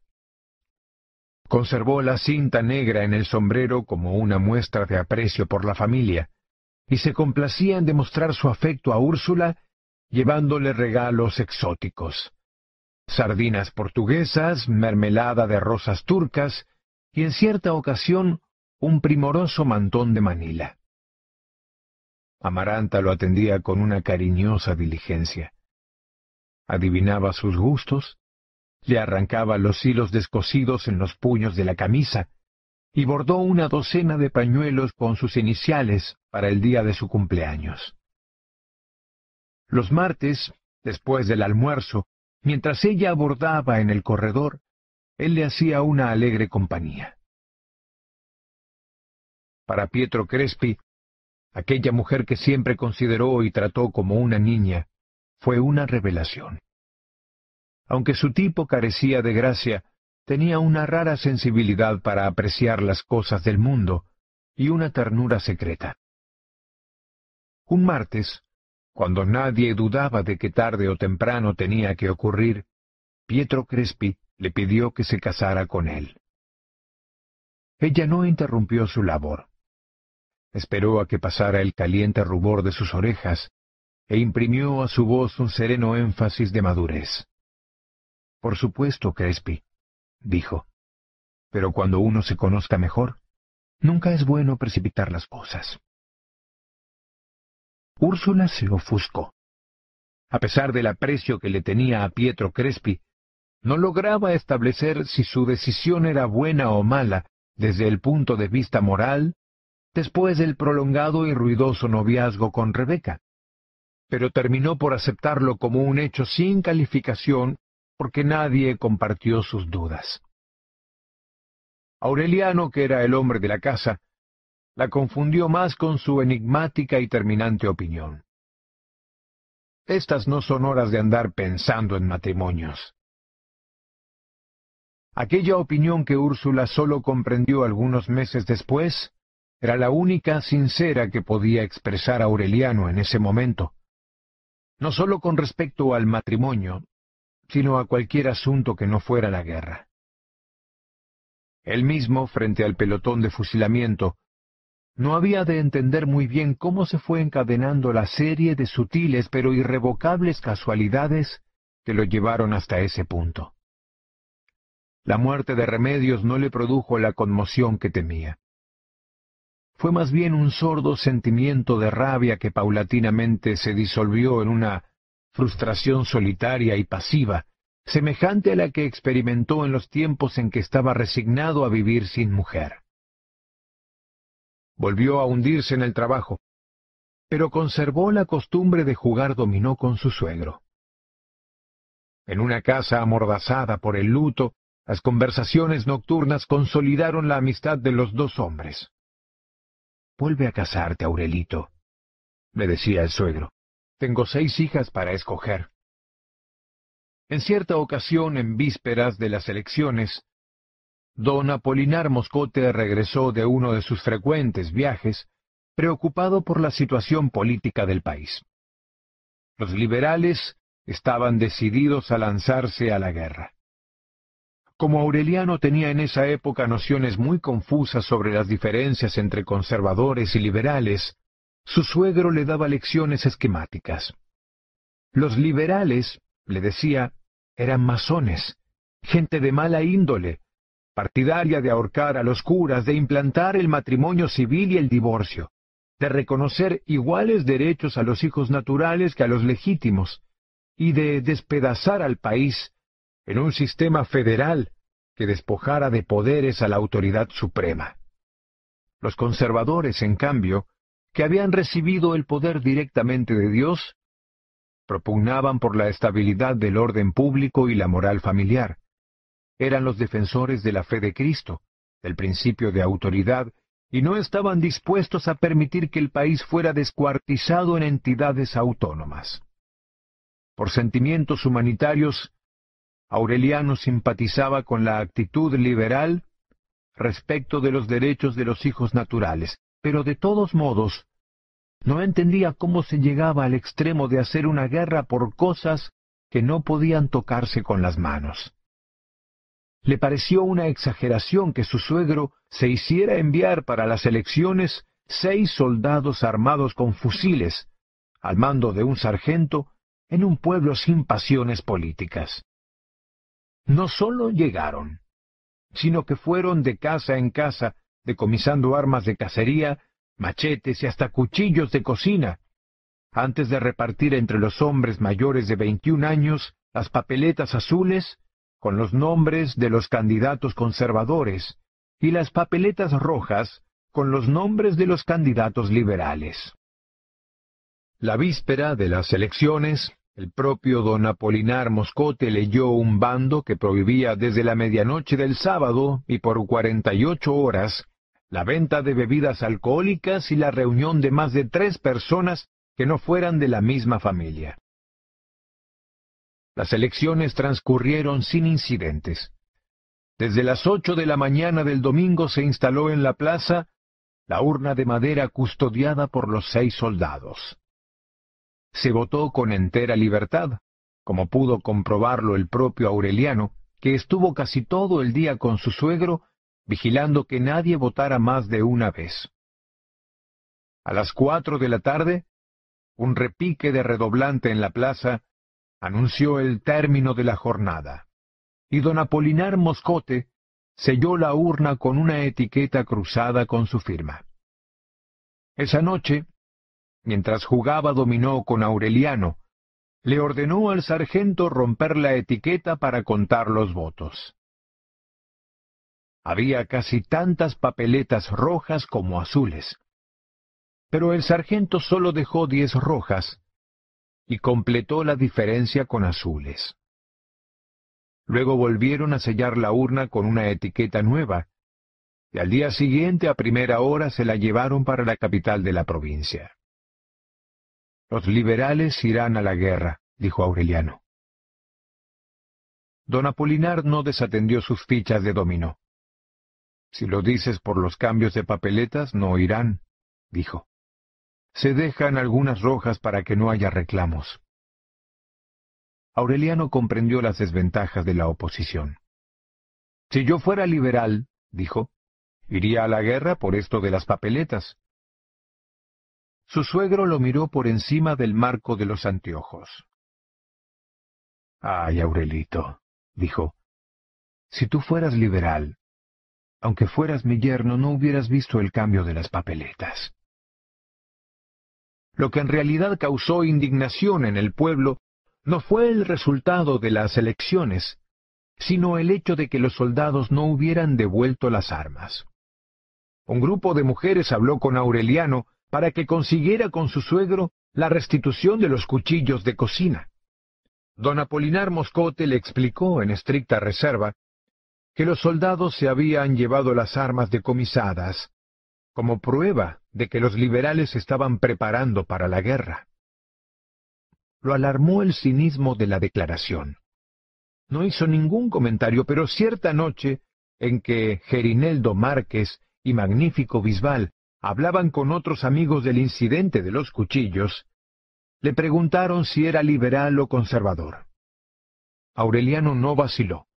Si hay que ser algo, sería liberal, dijo porque los conservadores son unos tramposos. Al día siguiente, a instancias de sus amigos, fue a visitar al doctor Alirio Noguera para que le tratara un supuesto dolor en el hígado. Ni siquiera sabía cuál era el sentido de la patraña. El doctor Alirio Noguera había llegado a Macondo pocos años antes con un botiquín de globulitos sin sabor y una divisa médica que no convenció a nadie. Un clavo saca otro clavo. En realidad, era un farsante. Detrás de su inocente fachada de médico sin prestigio, se escondía un terrorista que tapaba con unas cáligas de media pierna las cicatrices que dejaron en sus tobillos cinco años de cepo. Capturado en la primera aventura federalista, logró escapar a Curazao disfrazado con el traje que más detestaba en este mundo. Una sotana. Al cabo de un prolongado destierro, embullado por las exaltadas noticias que llevaban a Curazao los exiliados de todo el Caribe, se embarcó en una goleta de contrabandistas y apareció en Riohacha con los frasquitos de glóbulos que no eran más que de azúcar refinada, y un diploma de la Universidad de Leipzig falsificado por él mismo. Lloró de desencanto. El fervor federalista que los exiliados definían como un polvorín a punto de estallar, se había disuelto en una vaga ilusión electoral. Amargado por el fracaso, ansioso de un lugar seguro donde esperar la vejez, el falso homeópata se refugió en Macondo. En el estrecho cuartito atiborrado de frascos vacíos que alquiló a un lado de la plaza, vivió varios años de los enfermos sin esperanzas, que después de haber probado todo se consolaban con glóbulos de azúcar. Sus instintos de agitador permanecieron en reposo, mientras don Apolinar Moscote fue una autoridad decorativa. El tiempo se le iba en recordar y en luchar contra el asma. La proximidad de las elecciones fue el hilo que le permitió encontrar de nuevo la madeja de la subversión. Estableció contacto con la gente joven del pueblo, que carecía de formación política, y se empeñó en una sigilosa campaña de instigación. Las numerosas papeletas rojas que aparecieron en la urna y que fueron atribuidas por don Apolinar Moscote a la novelería propia de la juventud eran parte de su plan. Obligó a sus discípulos a votar para convencerlos de que las elecciones eran una farsa. Lo único eficaz, decía, es la violencia. La mayoría de los amigos de Aureliano andaban entusiasmados con la idea de liquidar el orden conservador. Pero nadie se había atrevido a incluirlo en los planes, no sólo por sus vínculos con el corregidor, sino por su carácter solitario y evasivo. Se sabía además que había votado azul por indicación del suegro. Así que fue una simple casualidad que revelara sus sentimientos políticos. Y fue un puro golpe de curiosidad el que lo metió en la ventolera de visitar al médico para tratarse un dolor que no tenía. En el cuchitril oloroso a telaraña alcanforada, se encontró con una especie de iguana polvorienta cuyos pulmones silbaban al respirar. Antes de hacerle ninguna pregunta, el doctor lo llevó a la ventana y le examinó por dentro el párpado inferior. No es ahí, dijo Aureliano según le habían indicado. Se hundió el hígado con la punta de los dedos y agregó, Es aquí donde tengo el dolor que no me deja dormir. Entonces el doctor Noguera cerró la ventana con el pretexto de que había mucho sol, y le explicó en términos simples por qué era un deber patriótico asesinar a los conservadores. Durante varios días llevó a Aureliano un frasquito en el bolsillo de la camisa. Lo sacaba cada dos horas. Ponía tres globulitos en la palma de la mano y se los echaba de golpe en la boca para disolverlos lentamente en la lengua. Don Apolinar Moscote se burló de su fe en la homeopatía, pero quienes estaban en el complot reconocieron en él a uno más de los suyos. Casi todos los hijos de los fundadores estaban implicados, aunque ninguno sabía concretamente en qué consistía la acción que ellos mismos tramaban. Sin embargo, el día en que el médico le reveló el secreto a Aureliano, éste le sacó el cuerpo a la conspiración. Aunque entonces estaba convencido de la urgencia de liquidar al régimen conservador, el plan lo horrorizó. El doctor Noguera era un místico del atentado personal. Su sistema se reducía a coordinar una serie de acciones individuales que en un golpe maestro de alcance nacional liquidara a los funcionarios del régimen con sus respectivas familias, sobre todo a los niños, para exterminar el conservatismo en la semilla. Don Apolinar Moscote, su esposa y sus seis hijas, por supuesto, estaban en la lista. Usted no es liberal ni es nada, le dijo Aureliano sin alterarse. Usted no es más que un matarife. En ese caso, replicó el doctor con igual calma, devuélveme el frasquito. Ya no te hace falta. Solo seis meses después supo Aureliano que el doctor lo había desahuciado como hombre de acción por ser un sentimental sin porvenir, con un carácter pasivo y una definida vocación solitaria. Trataron de cercarlo temiendo que denunciara la conspiración. Aureliano los tranquilizó. No diría una palabra. Pero la noche en que fueran a asesinar a la familia Moscote, lo encontrarían a él defendiendo la puerta. Demostró una decisión tan convincente que el plan se aplazó para una fecha indefinida. Fue por esos días que Úrsula consultó su opinión sobre el matrimonio de Pietro Crespi y Amaranta, y él contestó que los tiempos no estaban para pensar en eso. Desde hacía una semana llevaba bajo la camisa una pistola arcaica. Vigilaba a sus amigos. Iba por las tardes a tomar el café con José Arcadio y Rebeca, que empezaban a ordenar su casa, y desde las siete jugaba dominó con el suegro. A la hora del almuerzo conversaba con Arcadio, que era ya un adolescente monumental, y lo encontraba cada vez más exaltado con la inminencia de la guerra. En la escuela, donde Arcadio tenía alumnos mayores que él, revueltos con niños que apenas empezaban a hablar, había aprendido la fiebre liberal. Se hablaba de fusilar al padre Nicanor, de convertir el templo en escuela, de implantar el amor libre. Aureliano procuró atemperar sus ímpetus. Le recomendó discreción y prudencia. Sordo a su razonamiento sereno, a su sentido de la realidad, Arcadio le reprochó en público su debilidad de carácter. Aureliano esperó. Por fin, a principios de diciembre, Úrsula irrumpió trastornada en el taller. Estalló la guerra. En efecto, había estallado desde hacía tres meses. La ley marcial imperaba en todo el país. El único que lo supo a tiempo fue don Apolinar Moscote, pero no le dio la noticia ni a su mujer, mientras llegaba el pelotón del ejército que había de ocupar el pueblo por sorpresa. Entraron sin ruido antes del amanecer, con dos piezas de artillería ligera tiradas por mulas, y establecieron el cuartel en la escuela. Se impuso el toque de queda a las seis de la tarde. Se hizo una requisa más drástica que la anterior, casa por casa, y esta vez se llevaron hasta las herramientas de labranza. Sacaron a rastras al doctor Noguera, lo amarraron a un árbol de la plaza y lo fusilaron sin fórmula de juicio. El padre Nicanor trató de impresionar a las autoridades militares con el milagro de la levitación, y un soldado lo descalabró de un culatazo.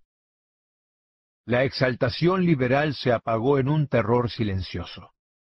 Aureliano, pálido, hermético, siguió jugando dominó con su suegro.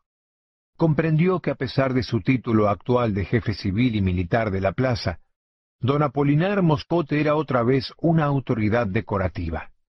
Las decisiones las tomaba un capitán del ejército que todas las mañanas recaudaba una manlieva extraordinaria para la defensa del orden público. Cuatro soldados al mando suyo arrebataron a su familia a una mujer que había sido mordida por un perro rabioso y la mataron a culatazos en plena calle. Un domingo, dos semanas después de la ocupación, Aureliano entró en la casa de Gerineldo Márquez y con su parsimonia habitual pidió un tazón de café sin azúcar.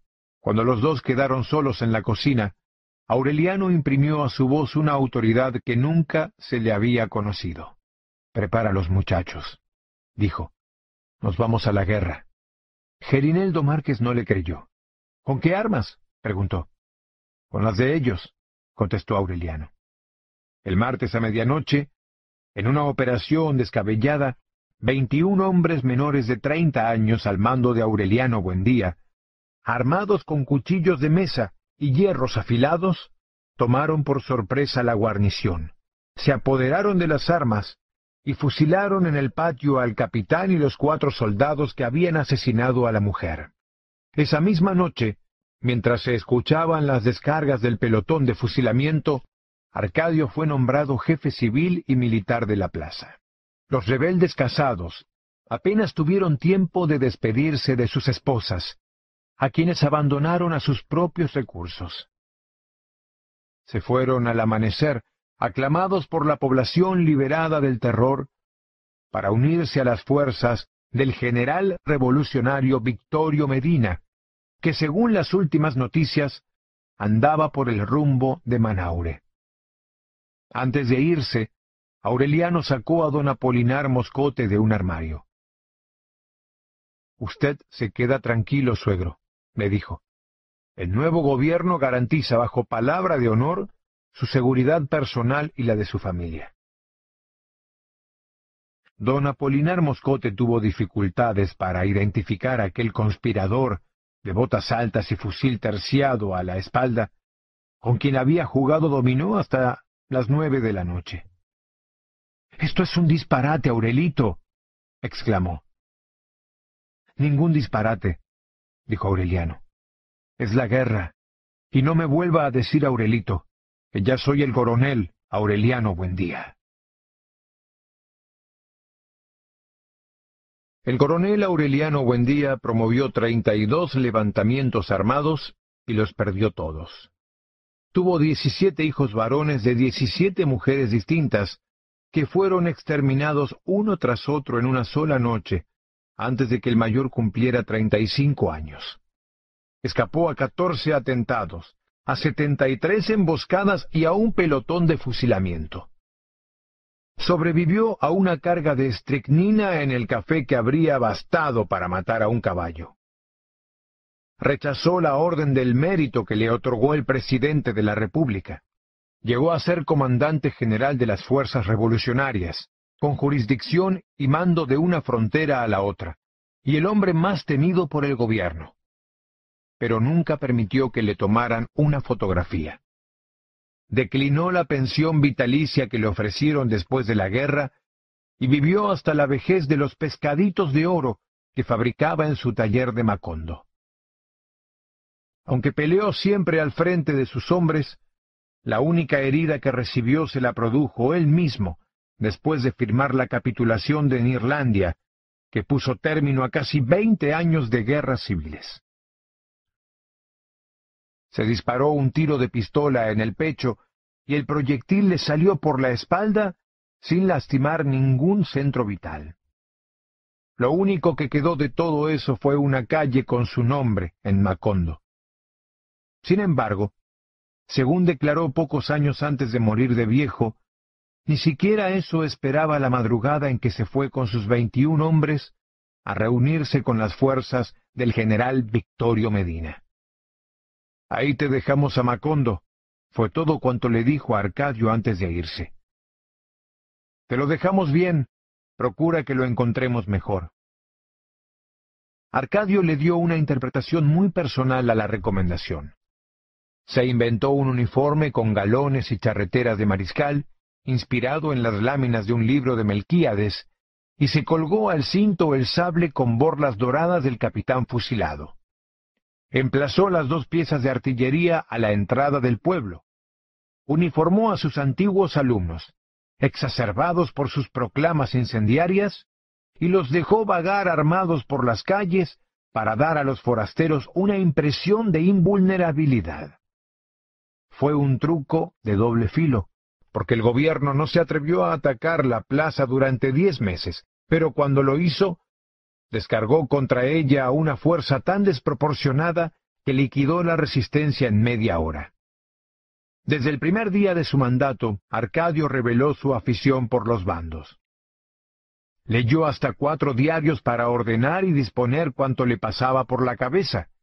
Implantó el servicio militar obligatorio desde los dieciocho años. Declaró de utilidad pública los animales que transitaban por las calles después de las seis de la tarde e impuso a los hombres mayores de edad la obligación de usar un brazal rojo. Recluyó al padre Nicanor en la casa cural bajo amenaza de fusilamiento, y le prohibió decir misa y tocar las campanas como no fuera para celebrar las victorias liberales. Para que nadie pusiera en duda la severidad de sus propósitos, mandó que un pelotón de fusilamiento se entrenara en la plaza pública disparando contra un espantapájaros. Al principio nadie lo tomó en serio. Eran, a fin de cuentas, los muchachos de la escuela jugando a gente mayor. Pero una noche, al entrar Arcadio en la tienda de Catarino, el trompetista de la banda lo saludó con un toque de fanfarria que provocó las risas de la clientela, y Arcadio lo hizo fusilar por irrespeto a la autoridad.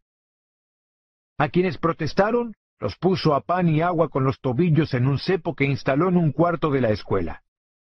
Eres un asesino, le gritaba Úrsula cada vez que se enteraba de alguna nueva arbitrariedad.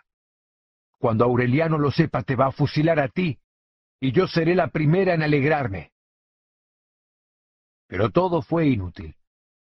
Arcadio siguió apretando los torniquetes de un rigor innecesario, hasta convertirse en el más cruel de los gobernantes que hubo nunca en Macondo. Ahora sufran la diferencia, dijo don Apolinar Moscote en cierta ocasión. Esto es el paraíso liberal. Arcadio lo supo. Al frente de una patrulla asaltó la casa, destrozó los muebles, vapuleó a las hijas y se llevó a rastras a don Apolinar Moscote.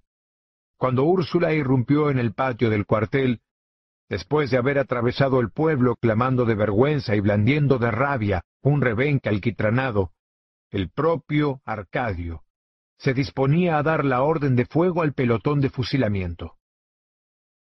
Atrévete, bastardo, gritó Úrsula.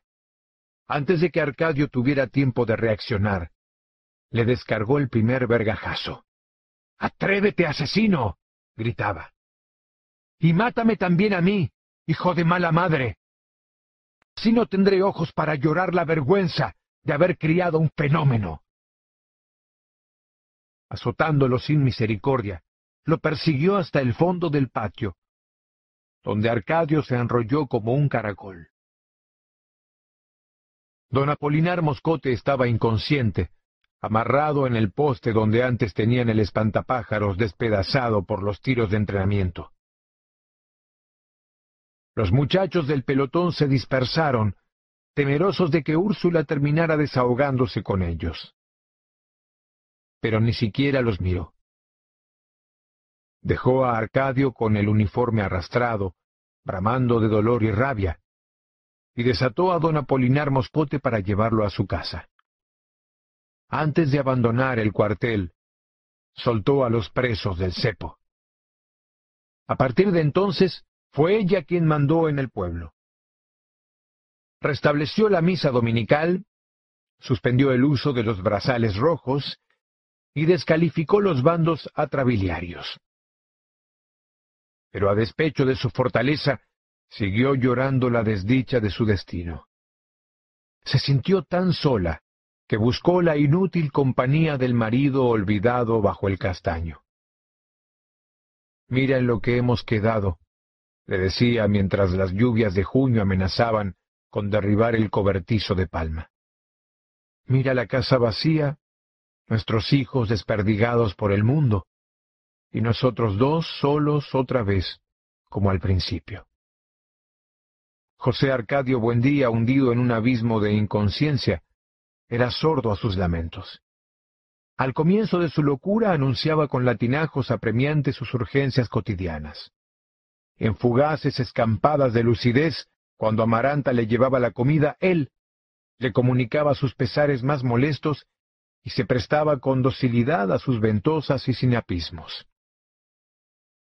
Pero en la época en que Úrsula fue a lamentarse a su lado, había perdido todo contacto con la realidad. Ella lo bañaba por partes, sentado en el banquito, mientras le daba noticias de la familia. Aureliano se ha ido a la guerra hace ya más de cuatro meses y no hemos vuelto a saber de él, le decía, restregándole la espalda con un estropajo enjabonado. José Arcadio volvió, echó un hombrazo más alto que tú y todo bordado en punto de cruz, pero solo vino a traer la vergüenza a nuestra casa. Creyó observar, sin embargo, que su marido entristecía con las malas noticias. Entonces optó por mentirle. No me creas lo que te digo, decía, mientras echaba ceniza sobre sus excrementos para recogerlos con la pala. Dios quiso que José Arcadio y Rebeca se casaran, y ahora son muy felices. Llegó a ser tan sincera en el engaño que ella misma acabó consolándose con sus propias mentiras. Arcadio ya es un hombre serio, decía, y muy valiente, y muy buen mozo con su uniforme y su sable. Era como hablarle a un muerto, porque José Arcadio Buendía estaba ya fuera del alcance de toda preocupación. Pero ella insistió, lo veía tan manso, tan indiferente a todo que decidió soltarlo. Él ni siquiera se movió del banquito. Siguió expuesto al sol y a la lluvia, como si las sogas fueran innecesarias, porque un dominio superior a cualquier atadura visible lo mantenía amarrado al tronco del castaño. Hacia el mes de agosto, cuando el invierno empezaba a eternizarse, Úrsula pudo por fin darle una noticia que parecía verdad. Fíjate que nos sigue atosigando la buena suerte, le dijo. Amaranta y el italiano de la pianola se van a casar. Amaranta y Pietro Crespi, en efecto, habían profundizado en la amistad, amparados por la confianza de Úrsula, que esta vez no creyó necesario vigilar las visitas. Era un noviazgo crepuscular. El italiano llegaba al atardecer, con una gardeña en el ojal, y le traducía a Amaranta sonetos de Petrarca. Permanecían en el corredor, sofocado por el orégano y las rosas, él leyendo y ella tejiendo encaje de bolillo, indiferentes a los sobresaltos y las malas noticias de la guerra, hasta que los mosquitos los obligaban a refugiarse en la sala. La sensibilidad de Amaranta, su discreta pero envolvente ternura, habían ido urdiendo en torno al novio una telaraña invisible que él tenía que apartar materialmente con sus dedos pálidos y sin anillos para abandonar la casa a las ocho. Habían hecho un precioso álbum con las tarjetas postales que Pietro Crespi recibía de Italia. Eran imágenes de enamorados en parques solitarios, con viñetas de corazones flechados y cintas doradas sostenidas por palomas. Yo conozco este parque en Florencia, decía Pietro Crespi repasando las postales. Uno extiende la mano y los pájaros bajan a comer.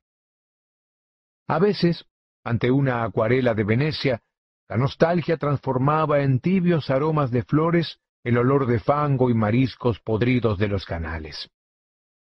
Amaranta suspiraba, reía, soñaba con una segunda patria de hombres y mujeres hermosos que hablaban una lengua de niños, con ciudades antiguas de cuya pasada grandeza sólo quedaban los gatos entre los escombros.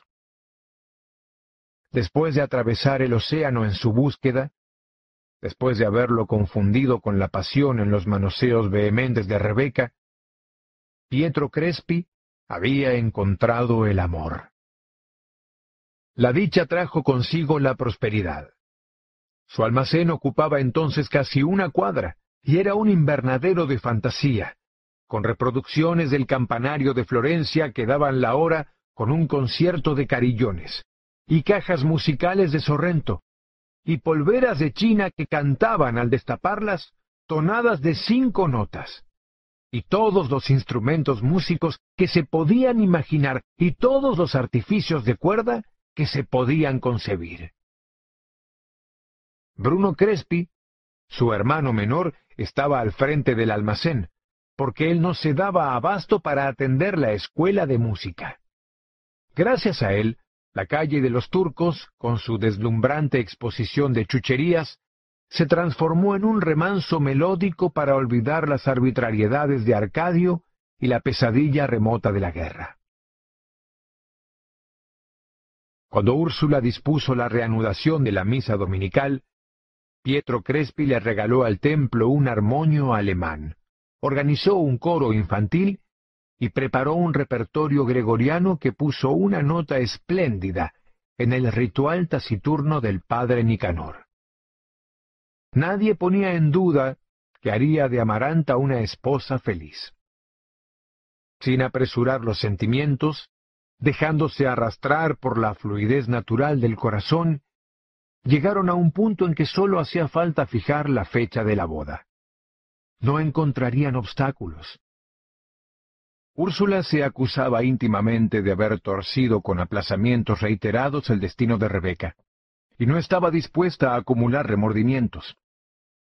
El rigor del luto por la muerte de Remedios había sido relegado a un lugar secundario por la mortificación de la guerra, la ausencia de Aureliano, la brutalidad de Arcadio y la expulsión de José Arcadio y Rebeca. Ante la inminencia de la boda, el propio Pietro Crespi había insinuado que Aureliano José, en quien fomentó un cariño casi paternal, fuera considerado como su hijo mayor. Todo hacía pensar que Amaranta se orientaba hacia una felicidad sin tropiezos. Pero al contrario de Rebeca, Bella no revelaba la menor ansiedad. Con la misma paciencia con que abigarraba manteles y tejía primores de pasamanería y bordaba pavos reales en punto de cruz, esperó a que Pietro Crespi no soportara más las urgencias del corazón. Su hora llegó con las lluvias aciagas de octubre. Pietro Crespi le quitó del regazo la canastilla de bordar y le apretó la mano entre las suyas. No soporto más esta espera, le dijo. Nos casamos el mes entrante. Amaranta no tembló al contacto de sus manos de hielo. Retiró la suya como un animalito escurridizo y volvió a su labor. No seas ingenuo, Crespi, sonrió. Ni muerta me casaré contigo. Pietro Crespi perdió el dominio de sí mismo. Lloró sin pudor, casi rompiéndose los dedos de desesperación, pero no logró quebrantarla. No pierdas el tiempo, fue todo cuanto dijo Amaranta. Si en verdad me quieres tanto, no vuelvas a pisar esta casa. Úrsula creyó enloquecer de vergüenza. Pietro Crespi agotó los recursos de la súplica, llegó a increíbles extremos de humillación. Lloró toda una tarde en el regazo de Úrsula, que hubiera vendido el alma por consolarlo. En noches de lluvia se le vio merodear por la casa con un paraguas de seda, tratando de sorprender una luz en el dormitorio de Amaranta. Nunca estuvo mejor vestido que en esa época. Su augusta cabeza de emperador atormentado adquirió un extraño aire de grandeza importunó a las amigas de Amaranta, las que iban a abordar en el corredor, para que trataran de persuadirla. Descuidó los negocios, pasaba el día en la trastienda, escribiendo esquelas desatinadas que hacía llegar a Amaranta con membranas de pétalos y mariposas disecadas, y que ella devolvía sin abrir. Se encerraba horas y horas a tocar la cítara. Una noche cantó. Macondo despertó en una especie de estupor, angelizado por una cítara que no merecía ser de este mundo, y una voz como no podía concebirse que hubiera otra en la tierra con tanto amor. Pietro Crespi vio entonces la luz en todas las ventanas del pueblo, menos en la de Amaranta. El 2 de noviembre, día de todos los muertos, su hermano abrió el almacén y encontró todas las lámparas encendidas y todas las cajas musicales destapadas y todos los relojes trabados en una hora interminable. Y en medio de aquel concierto disparatado, encontró a Pietro Crespi en el escritorio de la trastienda, con las muñecas cortadas a navaja y las dos manos metidas en una palangana de Benjuí. Úrsula dispuso que se le velara en la casa. El padre Nicanor se oponía a los oficios religiosos y a la sepultura en tierra sagrada. Úrsula se le enfrentó. De algún modo que ni usted ni yo podemos entender, ese hombre era un santo, dijo.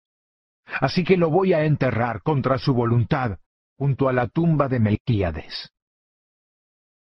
Lo hizo, con el respaldo de todo el pueblo, en funerales magníficos. Amaranta no abandonó el dormitorio.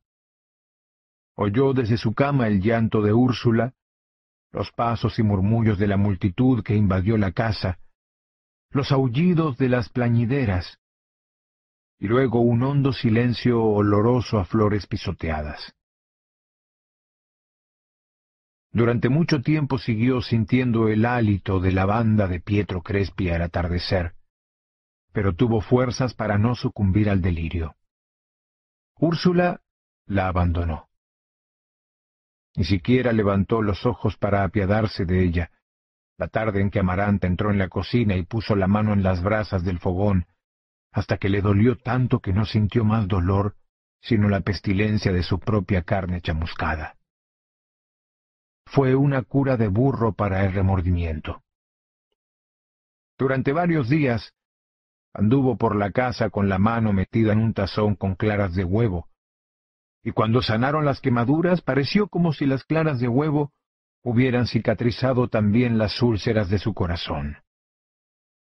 La única huella externa que le dejó la tragedia fue la venda de gasa negra que se puso en la mano quemada y que había de llevar hasta la muerte. Arcadio dio una rara muestra de generosidad al proclamar mediante un bando el duelo oficial por la muerte de Pietro Crespi. Úrsula lo interpretó como el regreso del Cordero extraviado. Pero se equivocó. Había perdido a Arcadio no desde que vistió el uniforme militar, sino desde siempre. Creía haberlo criado como a un hijo, como crió a Rebeca, sin privilegios ni discriminaciones.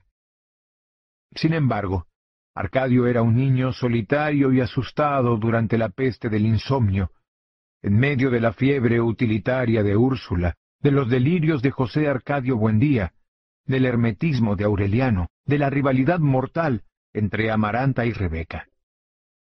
Aureliano le enseñó a leer y escribir pensando en otra cosa, como lo hubiera hecho un extraño. Le regalaba su ropa para que Visitación la redujera cuando ya estaba de tirar. Arcadio sufría con sus zapatos demasiado grandes, con sus pantalones remendados, con sus nalgas de mujer. Nunca logró comunicarse con nadie mejor que lo hizo con visitación y cataure en su lengua.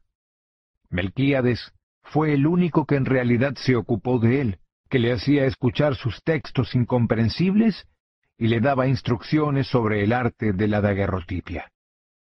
Nadie se imaginaba cuánto lloró su muerte en secreto, y con qué desesperación trató de revivirlo en el estudio inútil de sus papeles. La escuela donde se le ponía atención y se le respetaba, y luego el poder, con sus bandos terminantes y su uniforme de gloria, lo liberaron del peso de una antigua amargura.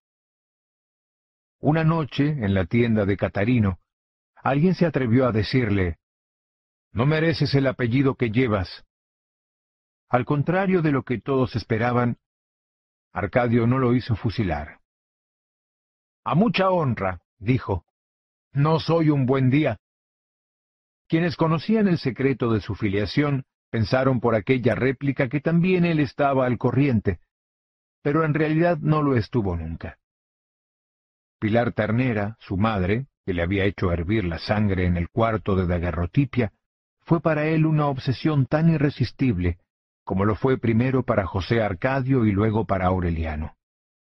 A pesar de que había perdido sus encantos y el esplendor de su risa, él la buscaba y la encontraba en el rastro de su olor de humo. Poco antes de la guerra, un mediodía en que ella fue más tarde que de costumbre a buscar a su hijo menor a la escuela, Arcadio la estaba esperando en el cuarto donde solía hacer la siesta y donde después instaló el cepo.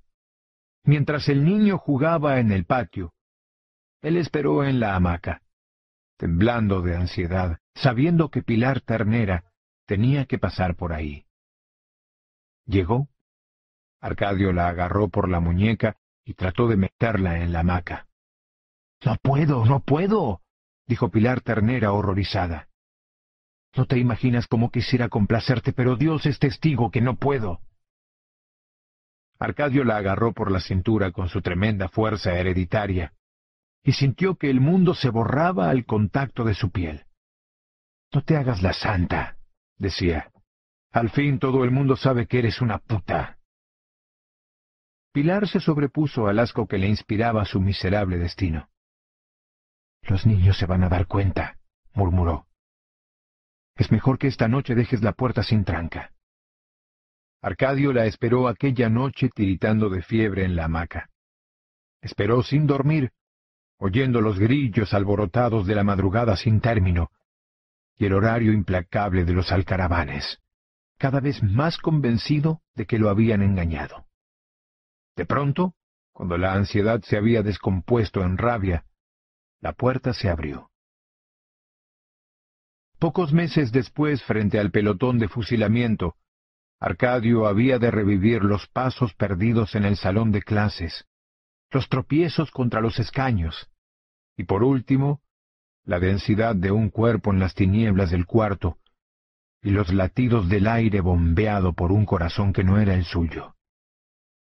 Extendió la mano y encontró otra mano con dos sortijas en un mismo dedo, que estaba a punto de naufragar en la oscuridad. Sintió la nervadura de sus venas, el pulso de su infortunio, y sintió la palma húmeda con la línea de la vida tronchada en la base del pulgar por el zarpazo de la muerte. Entonces comprendió que no era esa la mujer que esperaba, porque no olía a humo, sino a brillantina de florecitas, y tenía los senos inflados y ciegos con pezones de hombre, y el sexo pétreo y redondo como una nuez, y la ternura caótica de la inexperiencia exaltada. Era virgen, y tenía el nombre inverosímil de Santa Sofía de la Piedad. Pilar Ternera le había pagado cincuenta pesos, la mitad de sus ahorros de toda la vida, para que hiciera lo que estaba haciendo. Arcadio la había visto muchas veces, atendiendo la tiendecita de víveres de sus padres, y nunca se había fijado en ella, porque tenía la rara virtud de no existir por completo, sino en el momento oportuno. Pero desde aquel día se enroscó como un gato al calor de su axila. Ella iba a la escuela a la hora de la siesta, con el consentimiento de sus padres, a quienes Pilar Ternera había pagado la otra mitad de sus ahorros. Más tarde, cuando las tropas del gobierno los desalojaron del local, se amaban entre las latas de manteca y los sacos de maíz de la trastienda. Por la época en que Arcadio fue nombrado jefe civil y militar, tuvieron una hija. Los únicos parientes que se enteraron fueron José Arcadio y Rebeca, con quienes Arcadio mantenía entonces relaciones íntimas, fundadas no tanto en el parentesco como en la complicidad. José Arcadio había doblegado la cerviz al yugo matrimonial. El carácter firme de Rebeca, la voracidad de su vientre, su tenaz ambición, absorbieron la descomunal energía del marido que de holgazán y mujeriego se convirtió en un enorme animal de trabajo. Tenían una casa limpia y ordenada.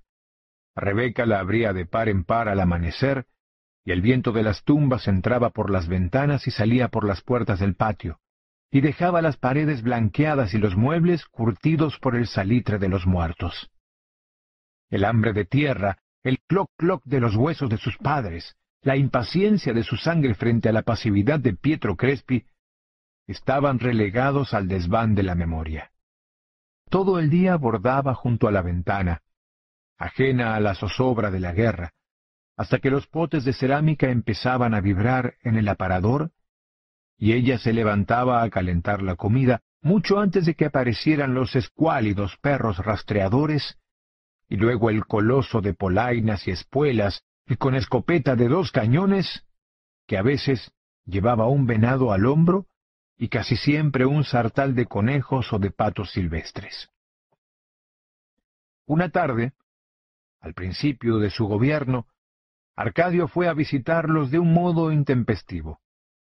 No lo veían desde que abandonaron la casa, pero se mostró tan cariñoso y familiar que lo invitaron a compartir el guisado.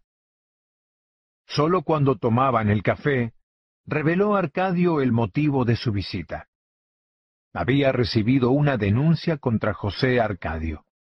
Se decía que empezó arando su patio y había seguido derecho por las tierras contiguas, derribando cercas y arrasando ranchos con sus bueyes, hasta apoderarse por la fuerza de los mejores predios del contorno.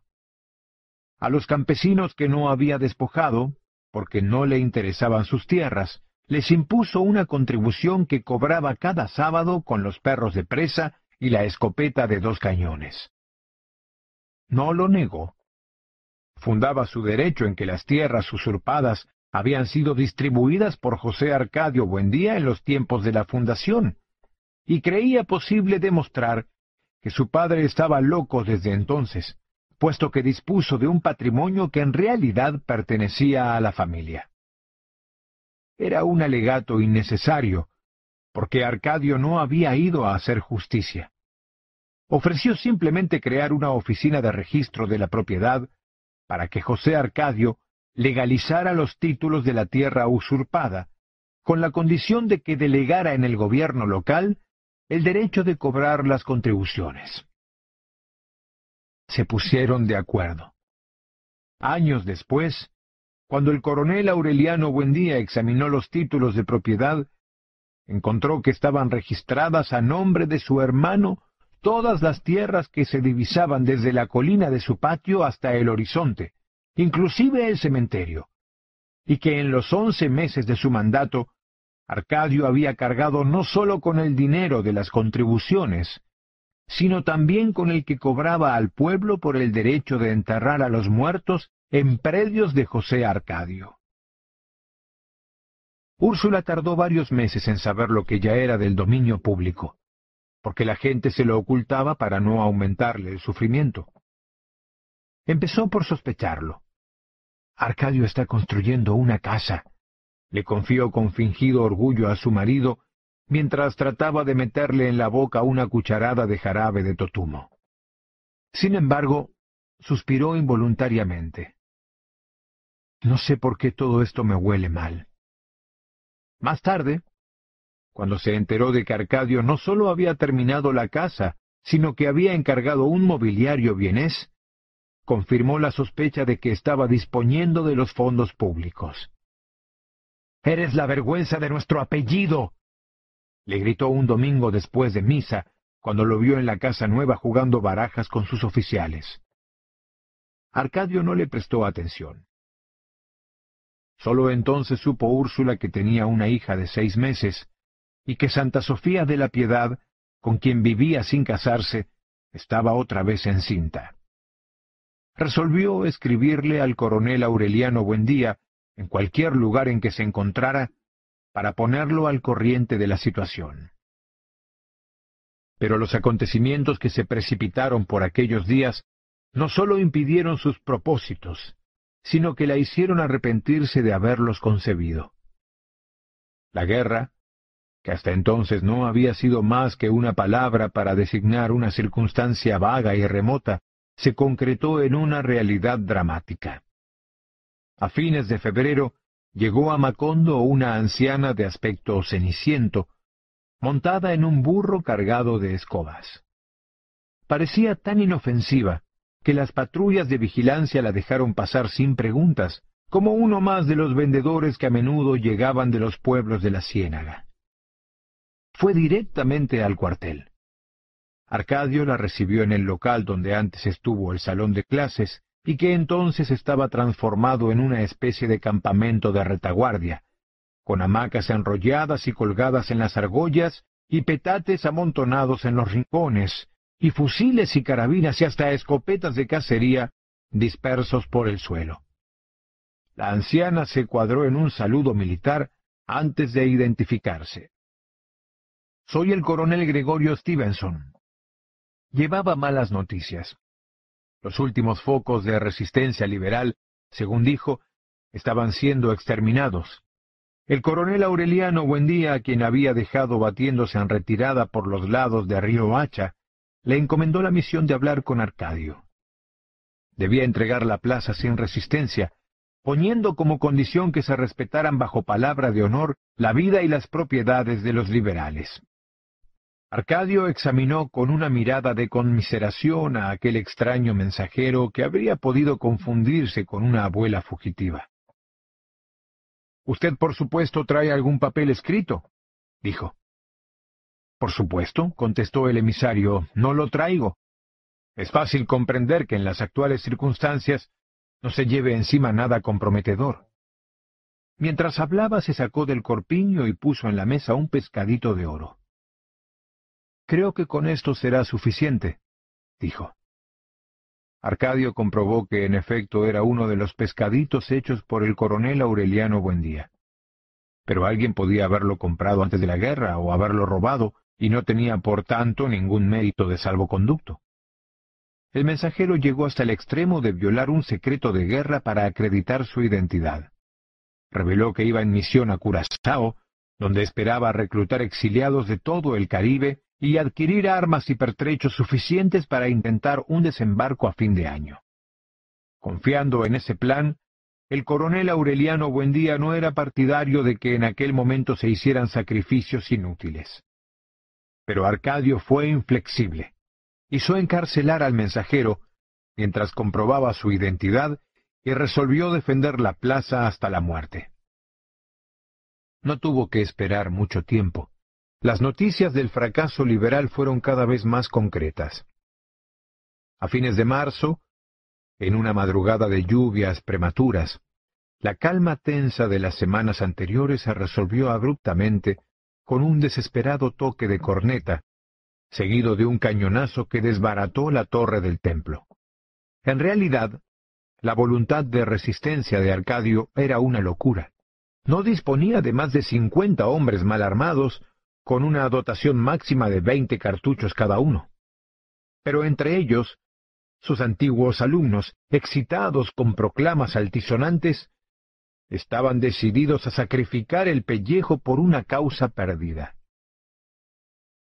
En medio del tropel de botas, de órdenes contradictorias, de cañonazos que hacían temblar la tierra, de disparos atolondrados y de toques de corneta sin sentido, el supuesto coronel Stevenson consiguió hablar con Arcadio. Evíteme la indignidad de morir en el cepo con estos trapos de mujer, le dijo. Si he de morir, que sea peleando. Logró convencerlo. Arcadio ordenó que le entregaran un arma con veinte cartuchos y lo dejaron con cinco hombres defendiendo el cuartel, mientras él iba con su estado mayor a ponerse al frente de la resistencia. No alcanzó a llegar al camino de la ciénaga. Las barricadas habían sido despedazadas y los defensores se batían al descubierto en las calles, primero hasta donde les alcanzaba la dotación de los fusiles, y luego con pistolas contra fusiles, y por último cuerpo a cuerpo. Ante la inminencia de la derrota, algunas mujeres se echaron a la calle armadas de palos y cuchillos de cocina. En aquella confusión, Arcadio encontró a Amaranta que andaba buscándolo como una loca, en camisa de dormir, con dos viejas pistolas de José Arcadio Buendía. Le dio su fusil a un oficial que había sido desarmado en la refriega, y se evadió con Amaranta por una calle adyacente para llevarla a casa. Úrsula estaba en la puerta, esperando, indiferente a las descargas que habían abierto una tronera en la fachada de la casa vecina. La lluvia cedía, pero las calles estaban resbaladizas y blandas como jabón derretido, y había que adivinar las distancias en la oscuridad. Arcadio dejó a Amaranta con Úrsula y trató de enfrentarse a dos soldados que soltaron una andanada ciega desde la esquina. Las viejas pistolas guardadas muchos años en un ropero no funcionaron. Protegiendo a Arcadio con su cuerpo, Úrsula intentó arrastrarlo hasta la casa. Ven, por Dios. le gritaba. Ya basta de locuras. Los soldados los apuntaron. Suelte a ese hombre, señora, gritó uno de ellos. O no respondemos. Arcadio empujó a Úrsula hacia la casa y se entregó. Poco después terminaron los disparos y empezaron a repicar las campanas. La resistencia había sido aniquilada en menos de media hora. Ni uno solo de los hombres de Arcadio sobrevivió al asalto. Pero antes de morir, se llevaron por delante a trescientos soldados. El último baluarte fue el cuartel. Antes de ser atacado, el supuesto coronel Gregorio Stevenson puso en libertad a los presos y ordenó a sus hombres que salieran a batirse en la calle. La extraordinaria movilidad y la puntería certera con que disparó sus veinte cartuchos por las diferentes ventanas dieron la impresión de que el cuartel estaba bien resguardado. y los atacantes lo despedazaron a cañonazos. El capitán que dirigió la operación se asombró de encontrar los escombros desiertos y un solo hombre en calzoncillos, muerto, con el fusil sin carga, todavía agarrado por un brazo que había sido arrancado de cuajo. Tenía una frondosa cabellera de mujer enrollada en la nuca con una peineta, y en el cuello un escapulario con un pescadito de oro. Al voltearlo, con la puntera de la bota para alumbrarle la cara, el capitán se quedó perplejo. Mierda, exclamó. Otros oficiales se acercaron. Miren dónde vino a aparecer este hombre, les dijo el capitán. Es Gregorio Stevenson. Al amanecer, después de un consejo de guerra sumario, Arcadio fue fusilado contra el muro del cementerio. En las dos últimas horas de su vida no logró entender por qué había desaparecido el miedo que lo atormentó desde la infancia. Impasible, sin preocuparse siquiera por demostrar su reciente valor, escuchó los interminables cargos de la acusación. Pensaba en Úrsula, que a esa hora debía estar bajo el castaño tomando el café con José Arcadio Buendía. Pensaba en su hija de ocho meses, que aún no tenía nombre, y en el que iba a nacer en agosto. Pensaba en Santa Sofía de la Piedad, a quien la noche anterior dejó salando un venado para el almuerzo del sábado, y añoró su cabello chorreado sobre los hombros y sus pestañas que parecían artificiales. Pensaba en su gente sin sentimentalismos, en un severo ajuste de cuentas con la vida, empezando a comprender cuánto quería en realidad a las personas que más había odiado. El presidente del Consejo de Guerra inició su discurso final antes de que Arcadio cayera en la cuenta de que habían transcurrido dos horas. Aunque los cargos comprobados no tuvieran sobrados méritos, decía el presidente, la temeridad irresponsable y criminal con que el acusado empujó a sus subordinados a una muerte inútil, bastaría para merecerle la pena capital. En la escuela desportillada donde experimentó por primera vez la seguridad del poder, a pocos metros del cuarto donde conoció la incertidumbre del amor, Arcadio encontró ridículo el formalismo de la muerte. En realidad no le importaba la muerte, sino la vida y por eso la sensación que experimentó cuando pronunciaron la sentencia no fue una sensación de miedo, sino de nostalgia. No habló mientras no le preguntaron cuál era su última voluntad. Dígale a mi mujer, contestó con voz bien timbrada, que le ponga a la niña el nombre de Úrsula. Hizo una pausa y confirmó. Úrsula, como la abuela. Y díganle también que si el que va a nacer nace varón, que le ponga José Arcadio, pero no por el tío, sino por el abuelo. Antes de que lo llevaran al paredón, el padre Nicanor trató de asistirlo. No tengo nada de qué arrepentirme, dijo Arcadio, y se puso a las órdenes del pelotón después de tomarse una taza de café negro. El jefe del pelotón, especialista en ejecuciones sumarias, tenía un nombre que era mucho más que una casualidad. Capitán Roque Carnicero. Camino del cementerio, bajo la llovizna persistente, Arcadio observó que en el horizonte despuntaba un miércoles radiante. La nostalgia se desvanecía con la niebla y dejaba en su lugar una inmensa curiosidad. Solo cuando le ordenaron ponerse de espaldas al muro, Arcadio vio a Rebeca con el pelo mojado y un vestido de flores rosadas, abriendo la casa de par en par. Hizo un esfuerzo para que lo reconociera.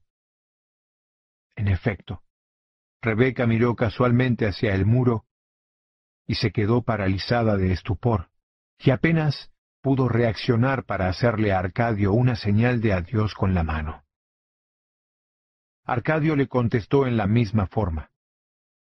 En ese instante, lo apuntaron las bocas ahumadas de los fusiles, y oyó letra por letra las encíclicas cantadas de Melquíades, y sintió los pasos perdidos de Santa Sofía de la Piedad, Virgen, en el salón de clases, y experimentó en la nariz la misma dureza de hielo que le había llamado la atención en las fosas nasales del cadáver de Remedios.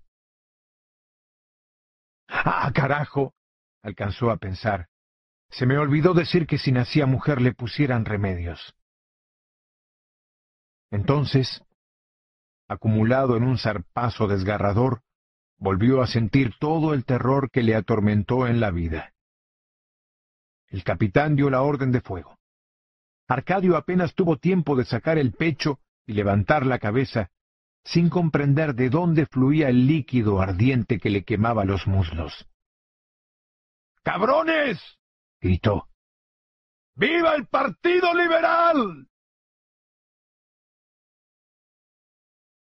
En mayo terminó la guerra. Dos semanas antes de que el gobierno hiciera el anuncio oficial, en una proclama altisonante que prometía un despiadado castigo para los promotores de la rebelión, el coronel Aureliano Buendía cayó prisionero cuando estaba a punto de alcanzar la frontera occidental disfrazado de hechicero indígena. De los veintiún hombres que lo siguieron a la guerra, catorce murieron en combate, seis estaban heridos, y sólo uno lo acompañaba en el momento de la derrota final, el coronel Gerineldo Márquez. La noticia de la captura fue dada en Macondo con un bando extraordinario. Está vivo, le informó Úrsula a su marido. Roguemos a Dios para que sus enemigos tengan clemencia. Después de tres días de llanto, una tarde en que batía un dulce de leche en la cocina, oyó claramente la voz de su hijo muy cerca del oído. Era Aureliano, gritó corriendo hacia el castaño para darle la noticia al esposo. No sé cómo ha sido el milagro, pero está vivo y vamos a verlo muy pronto. Lo dio por hecho. Hizo lavar los pisos de la casa y cambiar la posición de los muebles. Unas semanas después, un rumor sin origen que no sería respaldado por el bando confirmó dramáticamente el presagio. El coronel Aureliano Buendía había sido condenado a muerte, y la sentencia sería ejecutada en Macondo para escarmiento de la población. Un lunes, a las diez y veinte de la mañana, Amaranta estaba vistiendo a Aureliano José, cuando percibió un tropel remoto y un toque de corneta, un segundo antes de que Úrsula irrumpiera en el cuarto con un grito. ¡Ya lo traen! La tropa pugnaba por someter a culatazos a la muchedumbre desbordada. Úrsula y Amaranta corrieron hasta la esquina, abriéndose paso a empellones, y entonces lo vieron. Parecía un pordiosero. Tenía la ropa desgarrada, el cabello y la barba enmarañados, y estaba descalzo. Caminaba sin sentir el polvo abrasante, con las manos amarradas a la espalda con una soga que sostenía en la cabeza de su montura un oficial de a caballo. Junto a él, también astroso y derrotado, llevaban al coronel Gerineldo Márquez. No estaban tristes. Parecían más bien turbados por la muchedumbre que gritaba a la tropa toda clase de improperios. Hijo mío, gritó Úrsula en medio de la algazara y le dio un manotazo al soldado que trató de detenerla. El caballo del oficial se encabritó. Entonces, el coronel Aureliano Buendía se detuvo, trémulo, esquivó los brazos de su madre y fijó en sus ojos una mirada dura. Váyase a casa, mamá, dijo. Pida permiso a las autoridades y venga a verme a la cárcel. Miró a Amaranta, que permanecía indecisa a dos pasos detrás de Úrsula, y le sonrió al preguntarle ¿Qué te pasó en la mano? Amaranta levantó la mano con la venda negra. Una quemadura, dijo. Y apartó a Úrsula para que no la atropellaran los caballos. La tropa disparó. Una guardia especial rodeó a los prisioneros y los llevó al trote al cuartel. Al atardecer, Úrsula visitó en la cárcel al coronel Aureliano Buendía. Había tratado de conseguir el permiso a través de don Apolinar Moscote, pero éste había perdido toda autoridad frente a la omnipotencia de los militares. El padre Nicanor estaba postrado por una calentura hepática. Los padres del coronel Gerineldo Márquez, que no estaba condenado a muerte, habían tratado de verlo y fueron rechazados a culatazos. Ante la imposibilidad de conseguir intermediarios, convencida de que su hijo sería fusilado al amanecer, Úrsula hizo un envoltorio con las cosas que quería llevarle y fue sola al cuartel. Soy la madre del coronel Aureliano Buendía, se anunció. Los centinelas le cerraron el paso. De todos modos voy a entrar, les advirtió Úrsula. De manera que si tienen orden de disparar empiecen de una vez. Apartó a uno de un empellón y entró a la antigua sala de clases, donde un grupo de soldados desnudos engrasaba sus armas. Un oficial en uniforme de campaña, sonrosado, con lentes de cristales muy gruesos y ademanes ceremoniosos, hizo a los centinelas una señal para que se retiraran. Soy la madre del coronel Aureliano Buendía, repitió Úrsula. Usted querrá decir, corrigió el oficial con una sonrisa amable, que es la señora madre del señor Aureliano Buendía. Úrsula reconoció en su modo de hablar rebuscado la cadencia lánguida de la gente del páramo, los cachacos. Como usted diga, señor, admitió, siempre que me permita verlo. Había órdenes superiores de no permitir visitas a los condenados a muerte, pero el oficial asumió la responsabilidad de concederle una entrevista de quince minutos. Úrsula le mostró lo que llevaba en el envoltorio. Una muda de ropa limpia, los botines que se puso su hijo para la boda y el dulce de leche que guardaba para él desde el día en que presintió su regreso. Encontró al coronel Aureliano Buendía en el cuarto del cepo, tendido en un catre y con los brazos abiertos, porque tenía las axilas empedradas de golondrinos. Le habían permitido afeitarse. El bigote denso de puntas retorcidas acentuaba la angulosidad de sus pómulos. A Úrsula le pareció que estaba más pálido que cuando se fue, un poco más alto y más solitario que nunca. Estaba enterado de los pormenores de la casa. El suicidio de Pietro Crespi las arbitrariedades y el fusilamiento de Arcadio, la impavidez de José Arcadio Buendía bajo el castaño. Sabía que Amaranta había consagrado su viudez de virgen a la crianza de Aureliano José, y que éste empezaba a dar muestras de muy buen juicio y leía y escribía al mismo tiempo que aprendía a hablar. Desde el momento en que entró al cuarto, Úrsula se sintió cohibida por la madurez de su hijo, por su aura de dominio, por el resplandor de autoridad que irradiaba su piel. Se sorprendió que estuviera tan bien informado. Ya sabe usted que soy adivino, bromeó él, y agregó en serio. Esta mañana, cuando me trajeron, tuve la impresión de que ya había pasado por todo esto. En verdad, mientras la muchedumbre tronaba a su paso, él estaba concentrado en sus pensamientos, asombrado de la forma en que había envejecido el pueblo en un año. Los almendros tenían las hojas rotas. Las casas pintadas de azul, pintadas luego de rojo y luego vueltas a pintar de azul, habían terminado por adquirir una coloración indefinible. ¿Qué esperabas? suspiró Úrsula. El tiempo pasa. Así es, admitió Aureliano. Pero no tanto. De este modo la visita tanto tiempo esperada, para la que ambos habían preparado las preguntas e inclusive previsto las respuestas, fue otra vez la conversación cotidiana de siempre. Cuando el centinela anunció el término de la entrevista, Aureliano sacó de debajo de la estera del catre un rollo de papeles sudados eran sus versos, los inspirados por remedios, que había llevado consigo cuando se fue, y los escritos después, en las azarosas pausas de la guerra. Prométame que no los va a leer nadie, dijo. Esta misma noche encienda el horno con ellos. Úrsula lo prometió y se incorporó para darle un beso de despedida. Te traje un revólver, murmuró. El coronel Aureliano Buendía comprobó que el centinela no estaba a la vista. No me sirve de nada, replicó en voz baja. Pero démelo. No sea que la registren a la salida.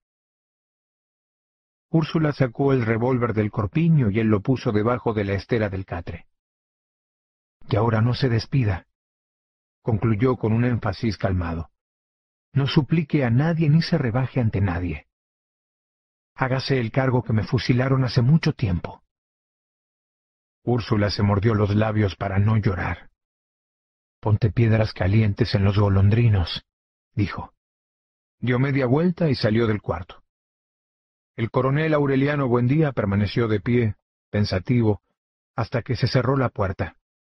Entonces volvió a acostarse con los brazos abiertos. Desde el principio de la adolescencia, cuando empezó a ser consciente de sus presagios, pensó que la muerte había de anunciarse con una señal definida, inequívoca, irrevocable. Pero le faltaban pocas horas para morir, y la señal no llegaba. En cierta ocasión una mujer muy bella entró a su campamento de Tucurinca y pidió a los centinelas que le permitieran verlo. La dejaron pasar, porque conocían el fanatismo de algunas madres que enviaban a sus hijas al dormitorio de los guerreros más notables, según ellas mismas decían, para mejorar la raza. El coronel Aureliano Buendía estaba aquella noche terminando el poema del hombre que se había extraviado en la lluvia, cuando la muchacha entró al cuarto. Él le dio la espalda para poner la hoja en la gaveta con llave donde guardaba sus versos. Y entonces lo sintió. Agarró la pistola en la gaveta sin volver la cara. No dispare, por favor, dijo. Cuando se volvió con la pistola montada, la muchacha había bajado la suya y no sabía qué hacer. Así había logrado eludir cuatro de once emboscadas. En cambio, alguien que nunca fue capturado entró una noche al cuartel revolucionario de Manaure y asesinó a puñaladas a su íntimo amigo, el coronel magnífico Bisbal, a quien había cedido el catre para que sudara una calentura.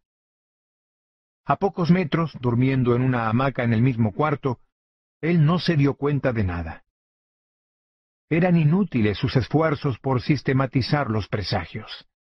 Se presentaban de pronto, en una ráfaga de lucidez sobrenatural, como una convicción absoluta y momentánea, pero inasible. En ocasiones eran tan naturales que no los identificaba como presagios, sino cuando se cumplían. Otras veces eran terminantes y no se cumplían. Con frecuencia no eran más que golpes vulgares de superstición. Pero cuando lo condenaron a muerte y le pidieron expresar su última voluntad, no tuvo la menor dificultad para identificar el presagio que le inspiró la respuesta. Pido que la sentencia se cumpla en Macondo, dijo. El presidente del tribunal se disgustó. No sea vivo, buen día, le dijo. Es una estratagema para ganar tiempo. Si no la cumplen, allá ustedes, dijo el coronel. Pero esa es mi última voluntad. Desde entonces lo habían abandonado los presagios. El día en que Úrsula lo visitó en la cárcel, después de mucho pensar, llegó a la conclusión de que quizá la muerte no se anunciaría aquella vez, porque no dependía del azar, sino de la voluntad de sus verdugos. Pasó la noche en vela atormentado por el dolor de los golondrinos. Poco antes del alba oyó pasos en el corredor.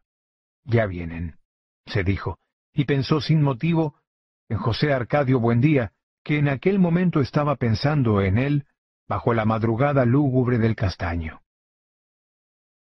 No sintió miedo ni nostalgia, sino una rabia intestinal ante la idea de que aquella muerte artificiosa no le permitiría conocer el final de tantas cosas que dejaba sin terminar. La puerta se abrió y entró el centinela con un tazón de café. Al día siguiente, a la misma hora, todavía estaba como entonces, rabiando con el dolor de las axilas, y ocurrió exactamente lo mismo. El jueves compartió el dulce de leche con los centinelas y se puso la ropa limpia, que le quedaba estrecha, y los botines de charol. Todavía el viernes no lo habían fusilado. En realidad, no se atrevían a ejecutar la sentencia. La rebeldía del pueblo hizo pensar a los militares que el fusilamiento del coronel Aureliano Buendía tendría graves consecuencias políticas no sólo en Macondo, sino en todo el ámbito de la Ciénaga.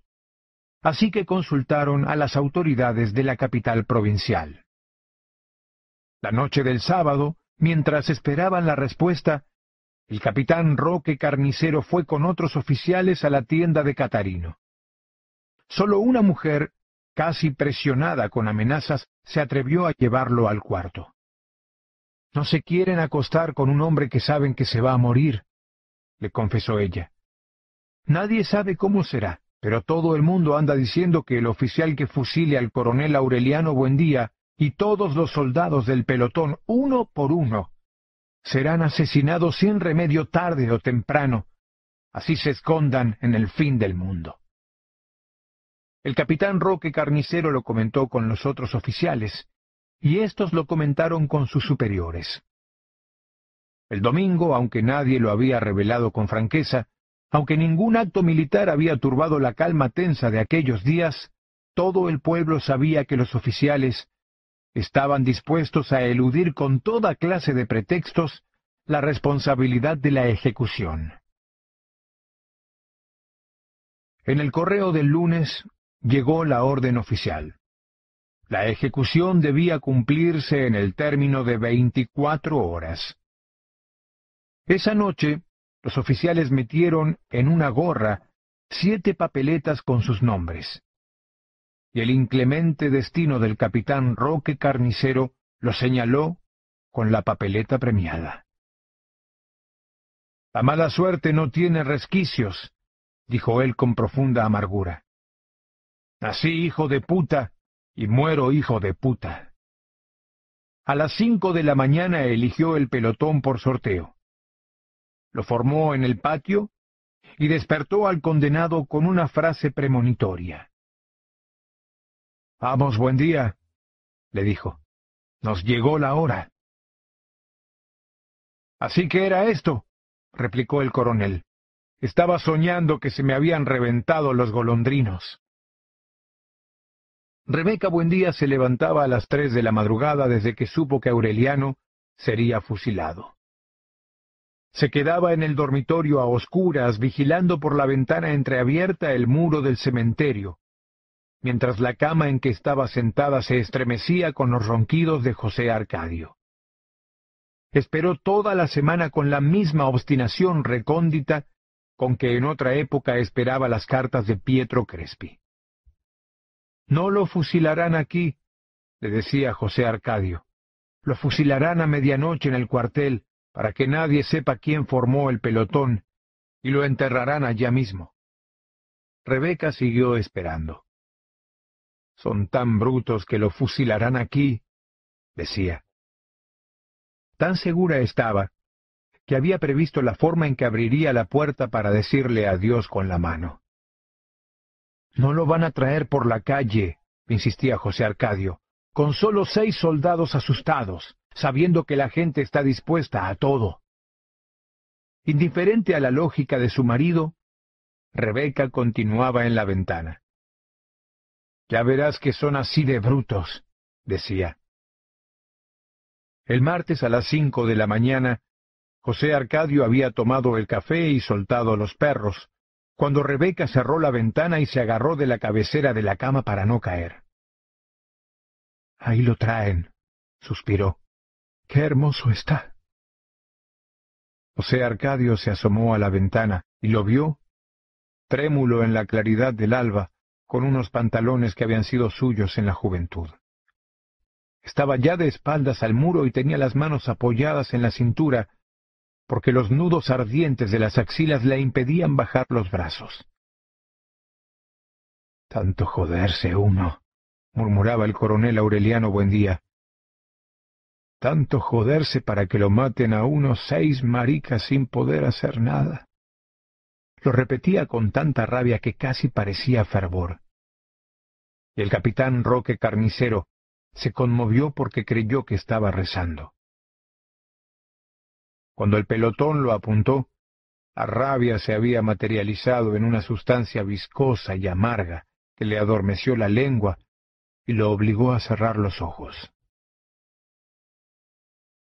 Entonces desapareció el resplandor de aluminio del amanecer y volvió a verse a sí mismo muy niño, con pantalones cortos y un lazo en el cuello, y vio a su padre en una tarde espléndida conduciéndolo al interior de la carpa, y vio el hielo. Cuando oyó el grito, creyó que era la orden final al pelotón. Abrió los ojos con una curiosidad de escalofrío, esperando encontrarse con la trayectoria incandescente de los proyectiles, pero sólo encontró al capitán Roque Carnicero con los brazos en alto, y a José Arcadio atravesando la calle con su escopeta pavorosa lista para disparar. No haga fuego, le dijo el capitán a José Arcadio. Usted viene mandado por la divina providencia. Allí empezó otra guerra. El capitán Roque Carnicero y sus seis hombres se fueron con el coronel Aureliano Buendía a liberar al general revolucionario Victorio Medina, condenado a muerte en Río Hacha. Pensaron ganar tiempo atravesando la sierra por el camino que siguió José Arcadio Buendía para fundar a Macondo. Pero antes de una semana se convencieron de que era una empresa imposible. De modo que tuvieron que hacer la peligrosa ruta de las estribaciones, sin más municiones que las del pelotón de fusilamiento. Acampaban cerca de los pueblos, y uno de ellos, con un pescadito de oro en la mano, entraba disfrazado a pleno día y hacía contacto con los liberales en reposo, que a la mañana siguiente salían a cazar y no regresaban nunca. Cuando avistaron a Río Hacha desde un recodo de la sierra, el general Victorio Medina había sido fusilado. Los hombres del coronel Aureliano Buendía lo proclamaron jefe de las fuerzas revolucionarias del litoral del Caribe, con el grado de general. Él asumió el cargo, pero rechazó el ascenso y se puso a sí mismo la condición de no aceptarlo mientras no derribaran el régimen conservador. Al cabo de tres meses, habían logrado armar a más de mil hombres, pero fueron exterminados. Los sobrevivientes alcanzaron la frontera oriental. La próxima vez que se supo de ellos, habían desembarcado en el Cabo de la Vela, procedentes del archipiélago de las Antillas. Y un parte del gobierno, divulgado por telégrafo y publicado en bandos jubilosos por todo el país, anunció la muerte del coronel Aureliano Buendía. Pero dos días después, un telegrama múltiple que casi le dio alcance al anterior anunciaba otra rebelión en los llanos del sur. Así empezó la leyenda de la ubicuidad del coronel Aureliano Buendía.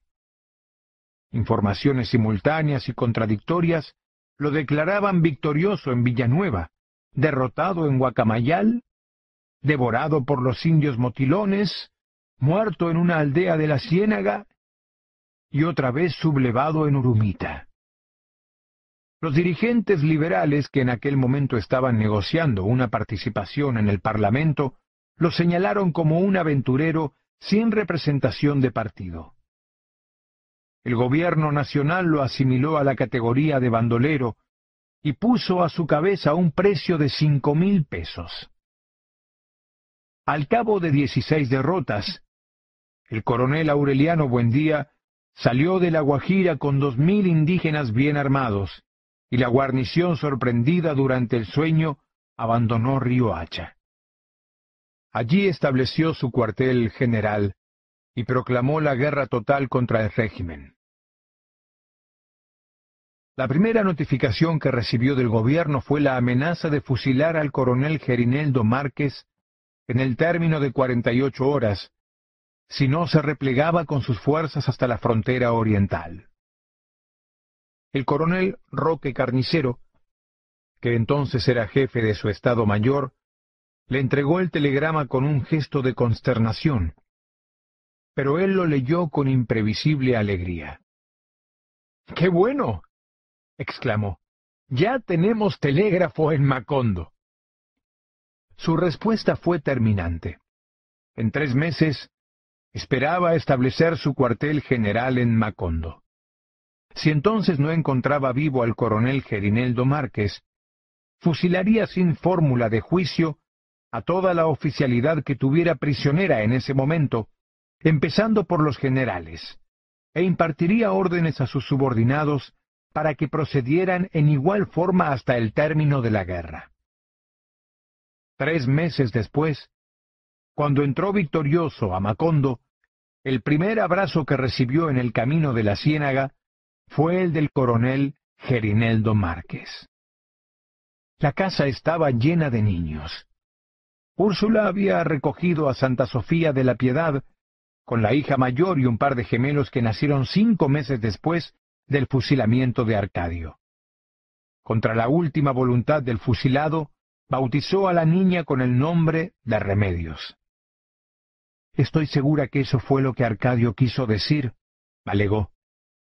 No le pondremos Úrsula porque se sufre mucho con ese nombre. A los gemelos les puso José Arcadio II y Aureliano II. Amaranta se hizo cargo de todos colocó asientitos de madera en la sala y estableció un parvulario con otros niños de familias vecinas.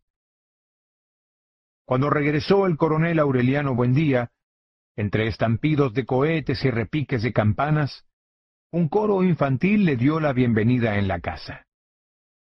Aureliano José, largo como su abuelo, vestido de oficial revolucionario, le rindió honores militares. No todas las noticias eran buenas. Un año después de la fuga del coronel Aureliano Buendía, José Arcadio y Rebeca se fueron a vivir en la casa construida por Arcadio. Nadie se enteró de su intervención para impedir el fusilamiento.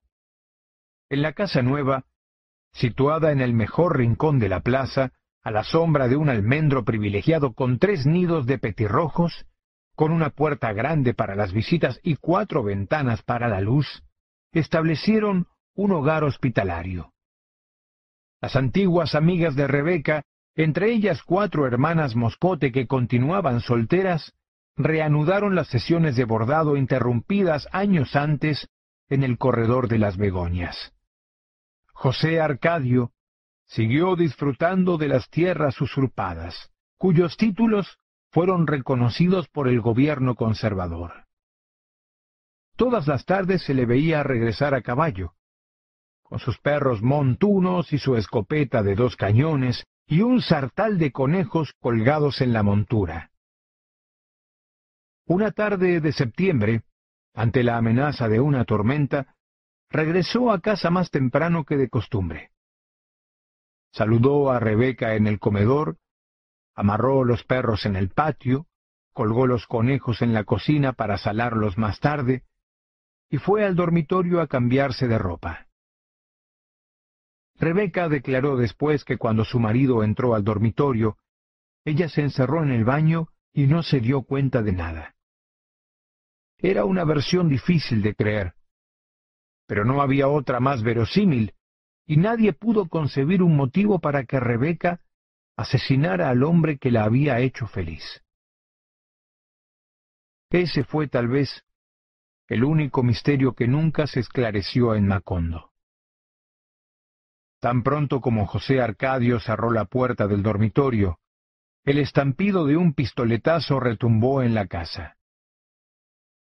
Un hilo de sangre salió por debajo de la puerta, atravesó la sala, salió a la calle, Siguió en un curso directo por los andenes desparejos, descendió escalinatas y subió pretiles, pasó de largo por la calle de los turcos, Dobló una esquina a la derecha y otra a la izquierda. Volteó en ángulo recto frente a la casa de los Buendía. Pasó por debajo de la puerta cerrada. Atravesó la sala de visitas pegado a las paredes para no manchar los tapices. Siguió por la otra sala. Eludió en una curva amplia la mesa del comedor.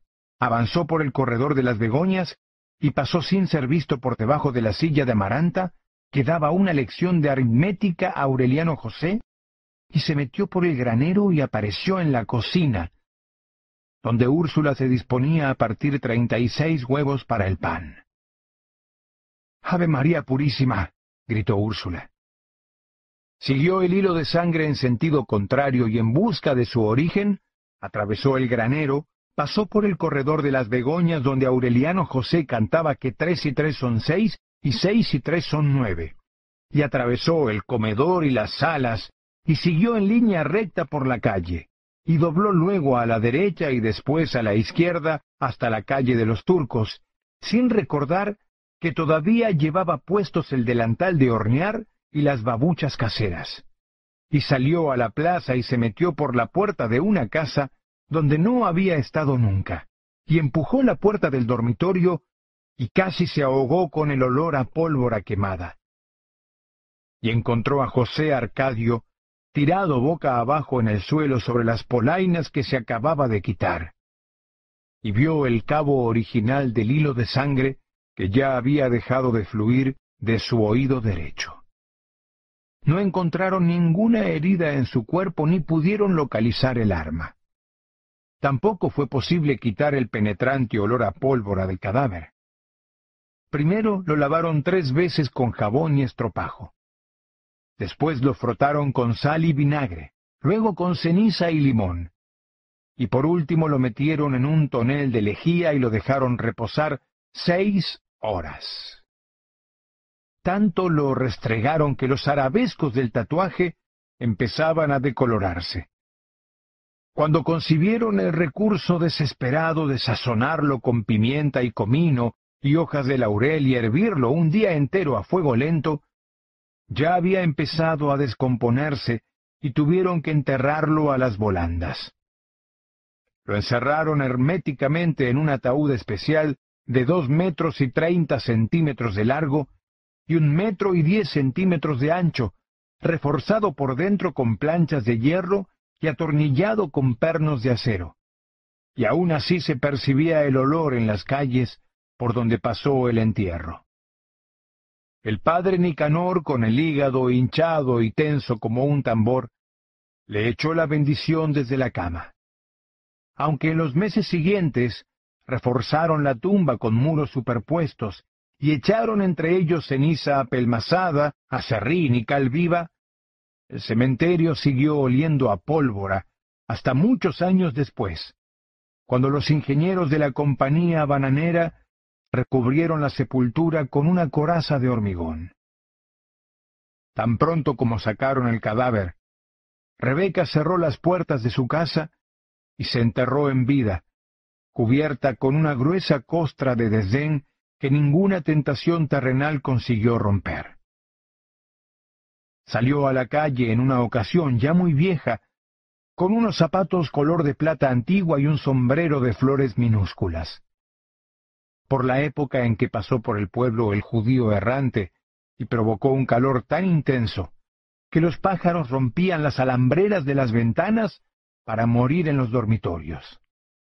La última vez que alguien la vio con vida fue cuando mató de un tiro certero a un ladrón que trató de forzar la puerta de su casa. Salvo Argénida, su criada y confidente, nadie volvió a tener contacto con ella desde entonces. En un tiempo se supo que escribía cartas al obispo, a quien consideraba como su primo hermano, pero nunca se dijo que hubiera recibido respuesta. El pueblo la olvidó. A pesar de su regreso triunfal, el coronel Aureliano Buendía no se entusiasmaba con las apariencias. Las tropas del gobierno abandonaban las plazas sin resistencia, y eso suscitaba en la población liberal una ilusión de victoria que no convenía defraudar. Pero los revolucionarios conocían la verdad, y más que nadie, el coronel Aureliano Buendía. Aunque en ese momento mantenía más de cinco mil hombres bajo su mando y dominaba dos estados del litoral, tenía conciencia de estar acorralado contra el mar, y metido en una situación política tan confusa que cuando ordenó restaurar la torre de la iglesia desbaratada por un cañonazo del ejército, el padre Nicanor comentó en su lecho de enfermo. Esto es un disparate. Los defensores de la fe de Cristo destruyen el templo y los masones lo mandan componer. Buscando una tronera de escape pasaba horas y horas en la oficina telegráfica, conferenciando con los jefes de otras plazas, y cada vez salía con la impresión más definida de que la guerra estaba estancada. Cuando se recibían noticias de nuevos triunfos liberales, se proclamaban con bandos de júbilo. Pero él medía en los mapas su verdadero alcance, y comprendía que sus huestes estaban penetrando en la selva, defendiéndose de la malaria y los mosquitos, avanzando en sentido contrario al de la realidad. Estamos perdiendo el tiempo, se quejaba ante sus oficiales. Estaremos perdiendo el tiempo mientras los cabrones del partido estén mendigando un asiento en el Congreso. En noches de vigilia, tendido boca arriba en la hamaca que colgaba en el mismo cuarto en que estuvo condenado a muerte, evocaba la imagen de los abogados vestidos de negro que abandonaban el palacio presidencial en el hielo de la madrugada, con el cuello de los abrigos levantado hasta las orejas, frotándose las manos, cuchicheando, refugiándose en los cafetines lúgubres del amanecer, para especular sobre lo que quiso decir el presidente cuando dijo que sí, o lo que quiso decir cuando dijo que no, y para suponer inclusive lo que el presidente estaba pensando cuando dijo una cosa enteramente distinta, mientras él espantaba mosquitos a treinta y cinco grados de temperatura, sintiendo aproximarse el alba temible en que tendría que dar a sus hombres la orden de tirarse al mar. Una noche de incertidumbre en que Pilar Ternera cantaba en el patio con la tropa, él pidió que le leyera el porvenir en las barajas. Cuídate la boca, fue todo lo que sacó en claro Pilar Ternera después de extender y recoger los naipes tres veces. No sé lo que quiere decir, pero la señal es muy clara. Cuídate la boca. Dos días después alguien le dio a una ordenanza un tazón de café sin azúcar, y el ordenanza se lo pasó a otro y éste a otro, hasta que llegó de mano en mano al despacho del coronel Aureliano Buendía. No había pedido café, pero ya que estaba ahí, el coronel se lo tomó. Tenía una carga de nuez vómica suficiente para matar un caballo. Cuando lo llevaron a su casa, estaba tieso y arqueado, y tenía la lengua partida entre los dientes. Úrsula se lo disputó a la muerte. Después de limpiarle el estómago con vomitivos, lo envolvió en frazadas calientes y le dio claras de huevos durante dos días, hasta que el cuerpo estragado recobró la temperatura normal. Al cuarto día estaba fuera de peligro. Contra su voluntad, presionado por Úrsula y los oficiales, permaneció en la cama una semana más. Solo entonces supo que no habían quemado sus versos. No me quise precipitar, le explicó Úrsula. Aquella noche cuando iba a prender el horno, me dije que era mejor esperar que trajeran el cadáver. En la neblina de la convalecencia, rodeado de las polvorientas muñecas de remedios, el coronel Aureliano Buendía evocó en la lectura de sus versos los instantes decisivos de su existencia. Volvió a escribir. Durante muchas horas, al margen de los sobresaltos de una guerra sin futuro, resolvió en versos rimados sus experiencias a la orilla de la muerte. Entonces sus pensamientos se hicieron tan claros que pudo examinarlos al derecho y al revés. Una noche le preguntó al coronel Gerineldo Márquez, Dime una cosa, compadre. ¿Por qué estás peleando? ¿Por qué ha de ser, compadre? contestó el coronel Gerineldo Márquez. Por el gran partido liberal. Dichoso tú que lo sabes, contestó él. Yo, por mi parte, apenas ahora me doy cuenta que estoy peleando por orgullo. Eso es malo, dijo el coronel Gerineldo Márquez. Al coronel Aureliano Buendía le divirtió su alarma. Naturalmente, dijo. Pero en todo caso, es mejor eso que no saber por qué se pelea. Lo miró a los ojos y agregó sonriendo. ¿O oh, que pelear como tú? Por algo que no significa nada para nadie. Su orgullo le había impedido hacer contactos con los grupos armados del interior del país, mientras los dirigentes del partido no rectificaran en público su declaración de que era un bandolero. Sabía, sin embargo, que tan pronto como pusiera de lado esos escrúpulos, rompería el círculo vicioso de la guerra. La convalecencia le permitió reflexionar. Entonces consiguió que Úrsula le diera el resto de la herencia enterrada y sus cuantiosos ahorros. Nombró al coronel Gerineldo Márquez jefe civil y militar de Macondo, y se fue a establecer contacto con los grupos rebeldes del interior. El coronel Gerineldo Márquez no solo era el hombre de más confianza del coronel Aureliano Buendía, sino que Úrsula lo recibía como un miembro de la familia. Frágil, tímido, de una buena educación natural, estaba sin embargo mejor constituido para la guerra que para el gobierno. Sus asesores políticos lo enredaban con facilidad en laberintos teóricos. Pero consiguió imponer en Macondo el ambiente de paz rural con que soñaba el coronel Aureliano Buendía para morirse de viejo fabricando pescaditos de oro. Aunque vivía en casa de sus padres, almorzaba donde Úrsula dos o tres veces por semana. Inició a Aureliano José en el manejo de las armas de fuego le dio una instrucción militar prematura y durante varios meses lo llevó a vivir al cuartel, con el consentimiento de Úrsula, para que se fuera haciendo hombre. Muchos años antes, siendo casi un niño, Gerineldo Márquez había declarado su amor a Amaranta. Ella estaba entonces tan ilusionada con su pasión solitaria por Pietro Crespi que se rió de él. Gerineldo Márquez esperó. En cierta ocasión, le envió a Amaranta un papelito desde la cárcel, pidiéndole el favor de bordar una docena de pañuelos de batista con las iniciales de su padre. Le mandó el dinero. Al cabo de una semana, Amaranta le llevó a la cárcel la docena de pañuelos bordados, junto con el dinero, y se quedaron varias horas hablando del pasado. Cuando salga de aquí, me casaré contigo, le dijo Gerineldo Márquez al despedirse. Amaranta se rió, pero siguió pensando en él mientras enseñaba a leer a los niños, y deseó revivir para él su pasión juvenil por Pietro Crespi.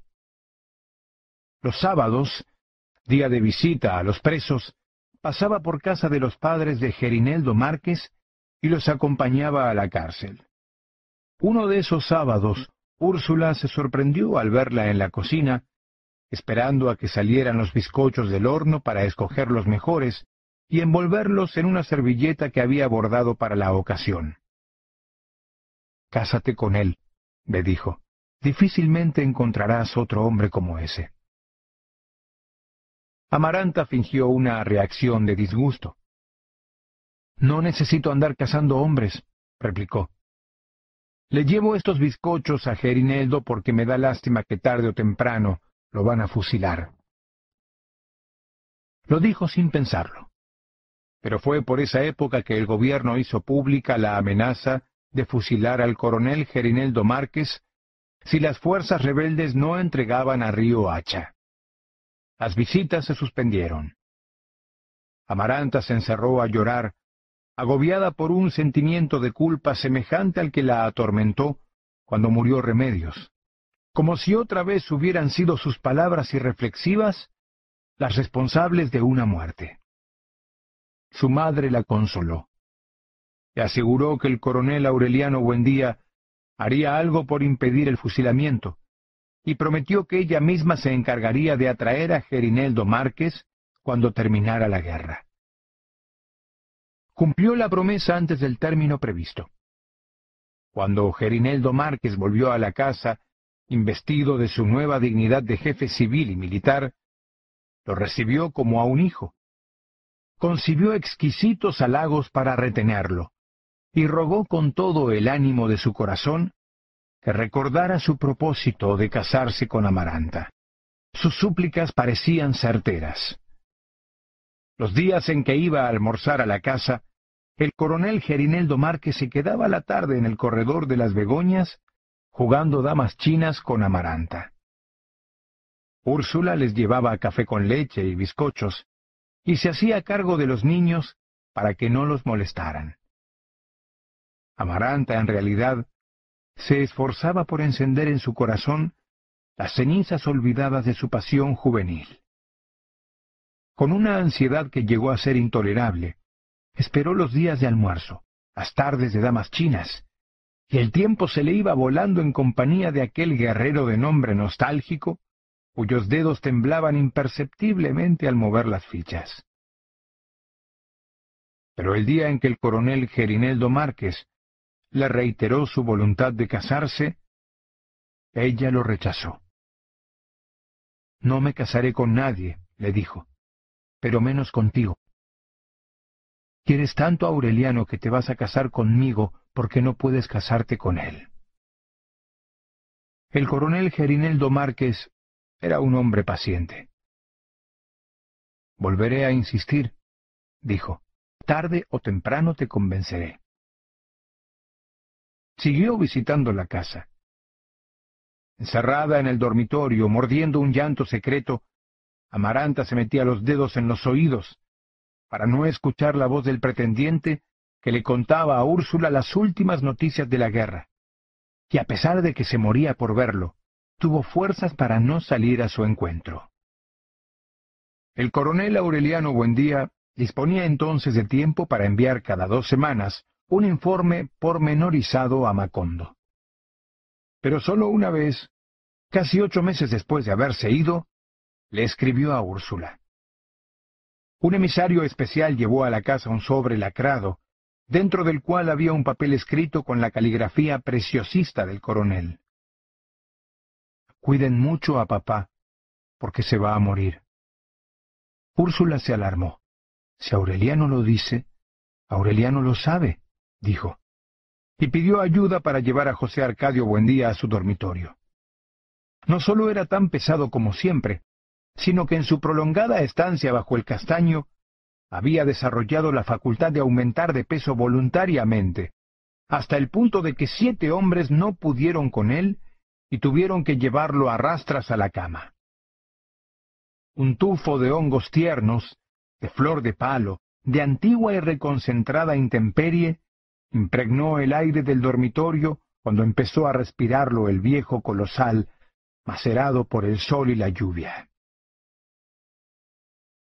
Al día siguiente no amaneció en la cama. Después de buscarlo por todos los cuartos, Úrsula lo encontró otra vez bajo el castaño. Entonces lo amarraron a la cama. A pesar de su fuerza intacta, José Arcadio Buendía no estaba en condiciones de luchar. Todo le daba lo mismo. Si volvió al castaño no fue por su voluntad, sino por una costumbre del cuerpo. Úrsula lo atendía, le daba de comer, le llevaba noticias de Aureliano. Pero en realidad, la única persona con quien él podía tener contacto desde hacía mucho tiempo era Prudencio Aguilar ya casi pulverizado por la profunda decrepitud de la muerte, Prudencio Aguilar iba dos veces al día a conversar con él. Hablaban de gallos. Se prometían establecer un criadero de animales magníficos, no tanto por disfrutar de unas victorias que entonces no les harían falta, sino por tener algo con qué distraerse en los tediosos domingos de la muerte. Era Prudencio Aguilar quien lo limpiaba, le daba de comer, y le llevaba noticias espléndidas de un desconocido que se llamaba Aureliano y que era coronel en la guerra. Cuando estaba solo, José Arcadio Buendía se consolaba con el sueño de los cuartos infinitos. Soñaba que se levantaba de la cama, abría la puerta y pasaba a otro cuarto igual, con la misma cama de cabecera de hierro forjado, el mismo sillón de mimbre y el mismo cuadrito de la Virgen de los Remedios en la pared del fondo. De ese cuarto pasaba a otro exactamente igual, cuya puerta abría para pasar a otro exactamente igual y luego a otro exactamente igual hasta el infinito. Le gustaba irse de cuarto en cuarto como en una galería de espejos paralelos, hasta que Prudencio Aguilar le tocaba el hombro. Entonces, regresaba de cuarto en cuarto, despertando hacia atrás, recorriendo el camino inverso, y encontraba a Prudencio Aguilar en el cuarto de la realidad. Pero una noche, dos semanas después de que lo llevaron a la cama, Prudencio Aguilar le tocó el hombro en un cuarto intermedio, y él se quedó allí para siempre, creyendo que era el cuarto real. A la mañana siguiente, Úrsula le llevaba el desayuno cuando vio acercarse a un hombre por el corredor. Era pequeño y macizo, con un traje de paño negro y un sombrero también negro, enorme, hundido hasta los ojos taciturnos. Dios mío, pensó Úrsula, hubiera jurado que era Melquíades. Era Cataure, el hermano de visitación, que había abandonado la casa huyendo de la peste del insomnio, y de quien nunca se volvió a tener noticia. Visitación le preguntó por qué había vuelto, y él le contestó en su lengua solemne, He venido al sepelio del rey. Entonces entraron al cuarto de José Arcadio Buendía, lo sacudieron con todas sus fuerzas, le gritaron al oído, le pusieron un espejo frente a las fosas nasales, pero no pudieron despertarlo. Poco después, cuando el carpintero le tomaba las medidas para el ataúd, vieron a través de la ventana que estaba cayendo una llovizna de minúsculas flores amarillas. Cayeron toda la noche sobre el pueblo en una tormenta silenciosa, y cubrieron los techos, y atascaron las puertas, y sofocaron a los animales que durmieron a la intemperie. Tantas flores cayeron del cielo que las calles amanecieron tapizadas de una colcha compacta, y tuvieron que despejarlas con palas y rastrillos para que pudiera pasar el entierro.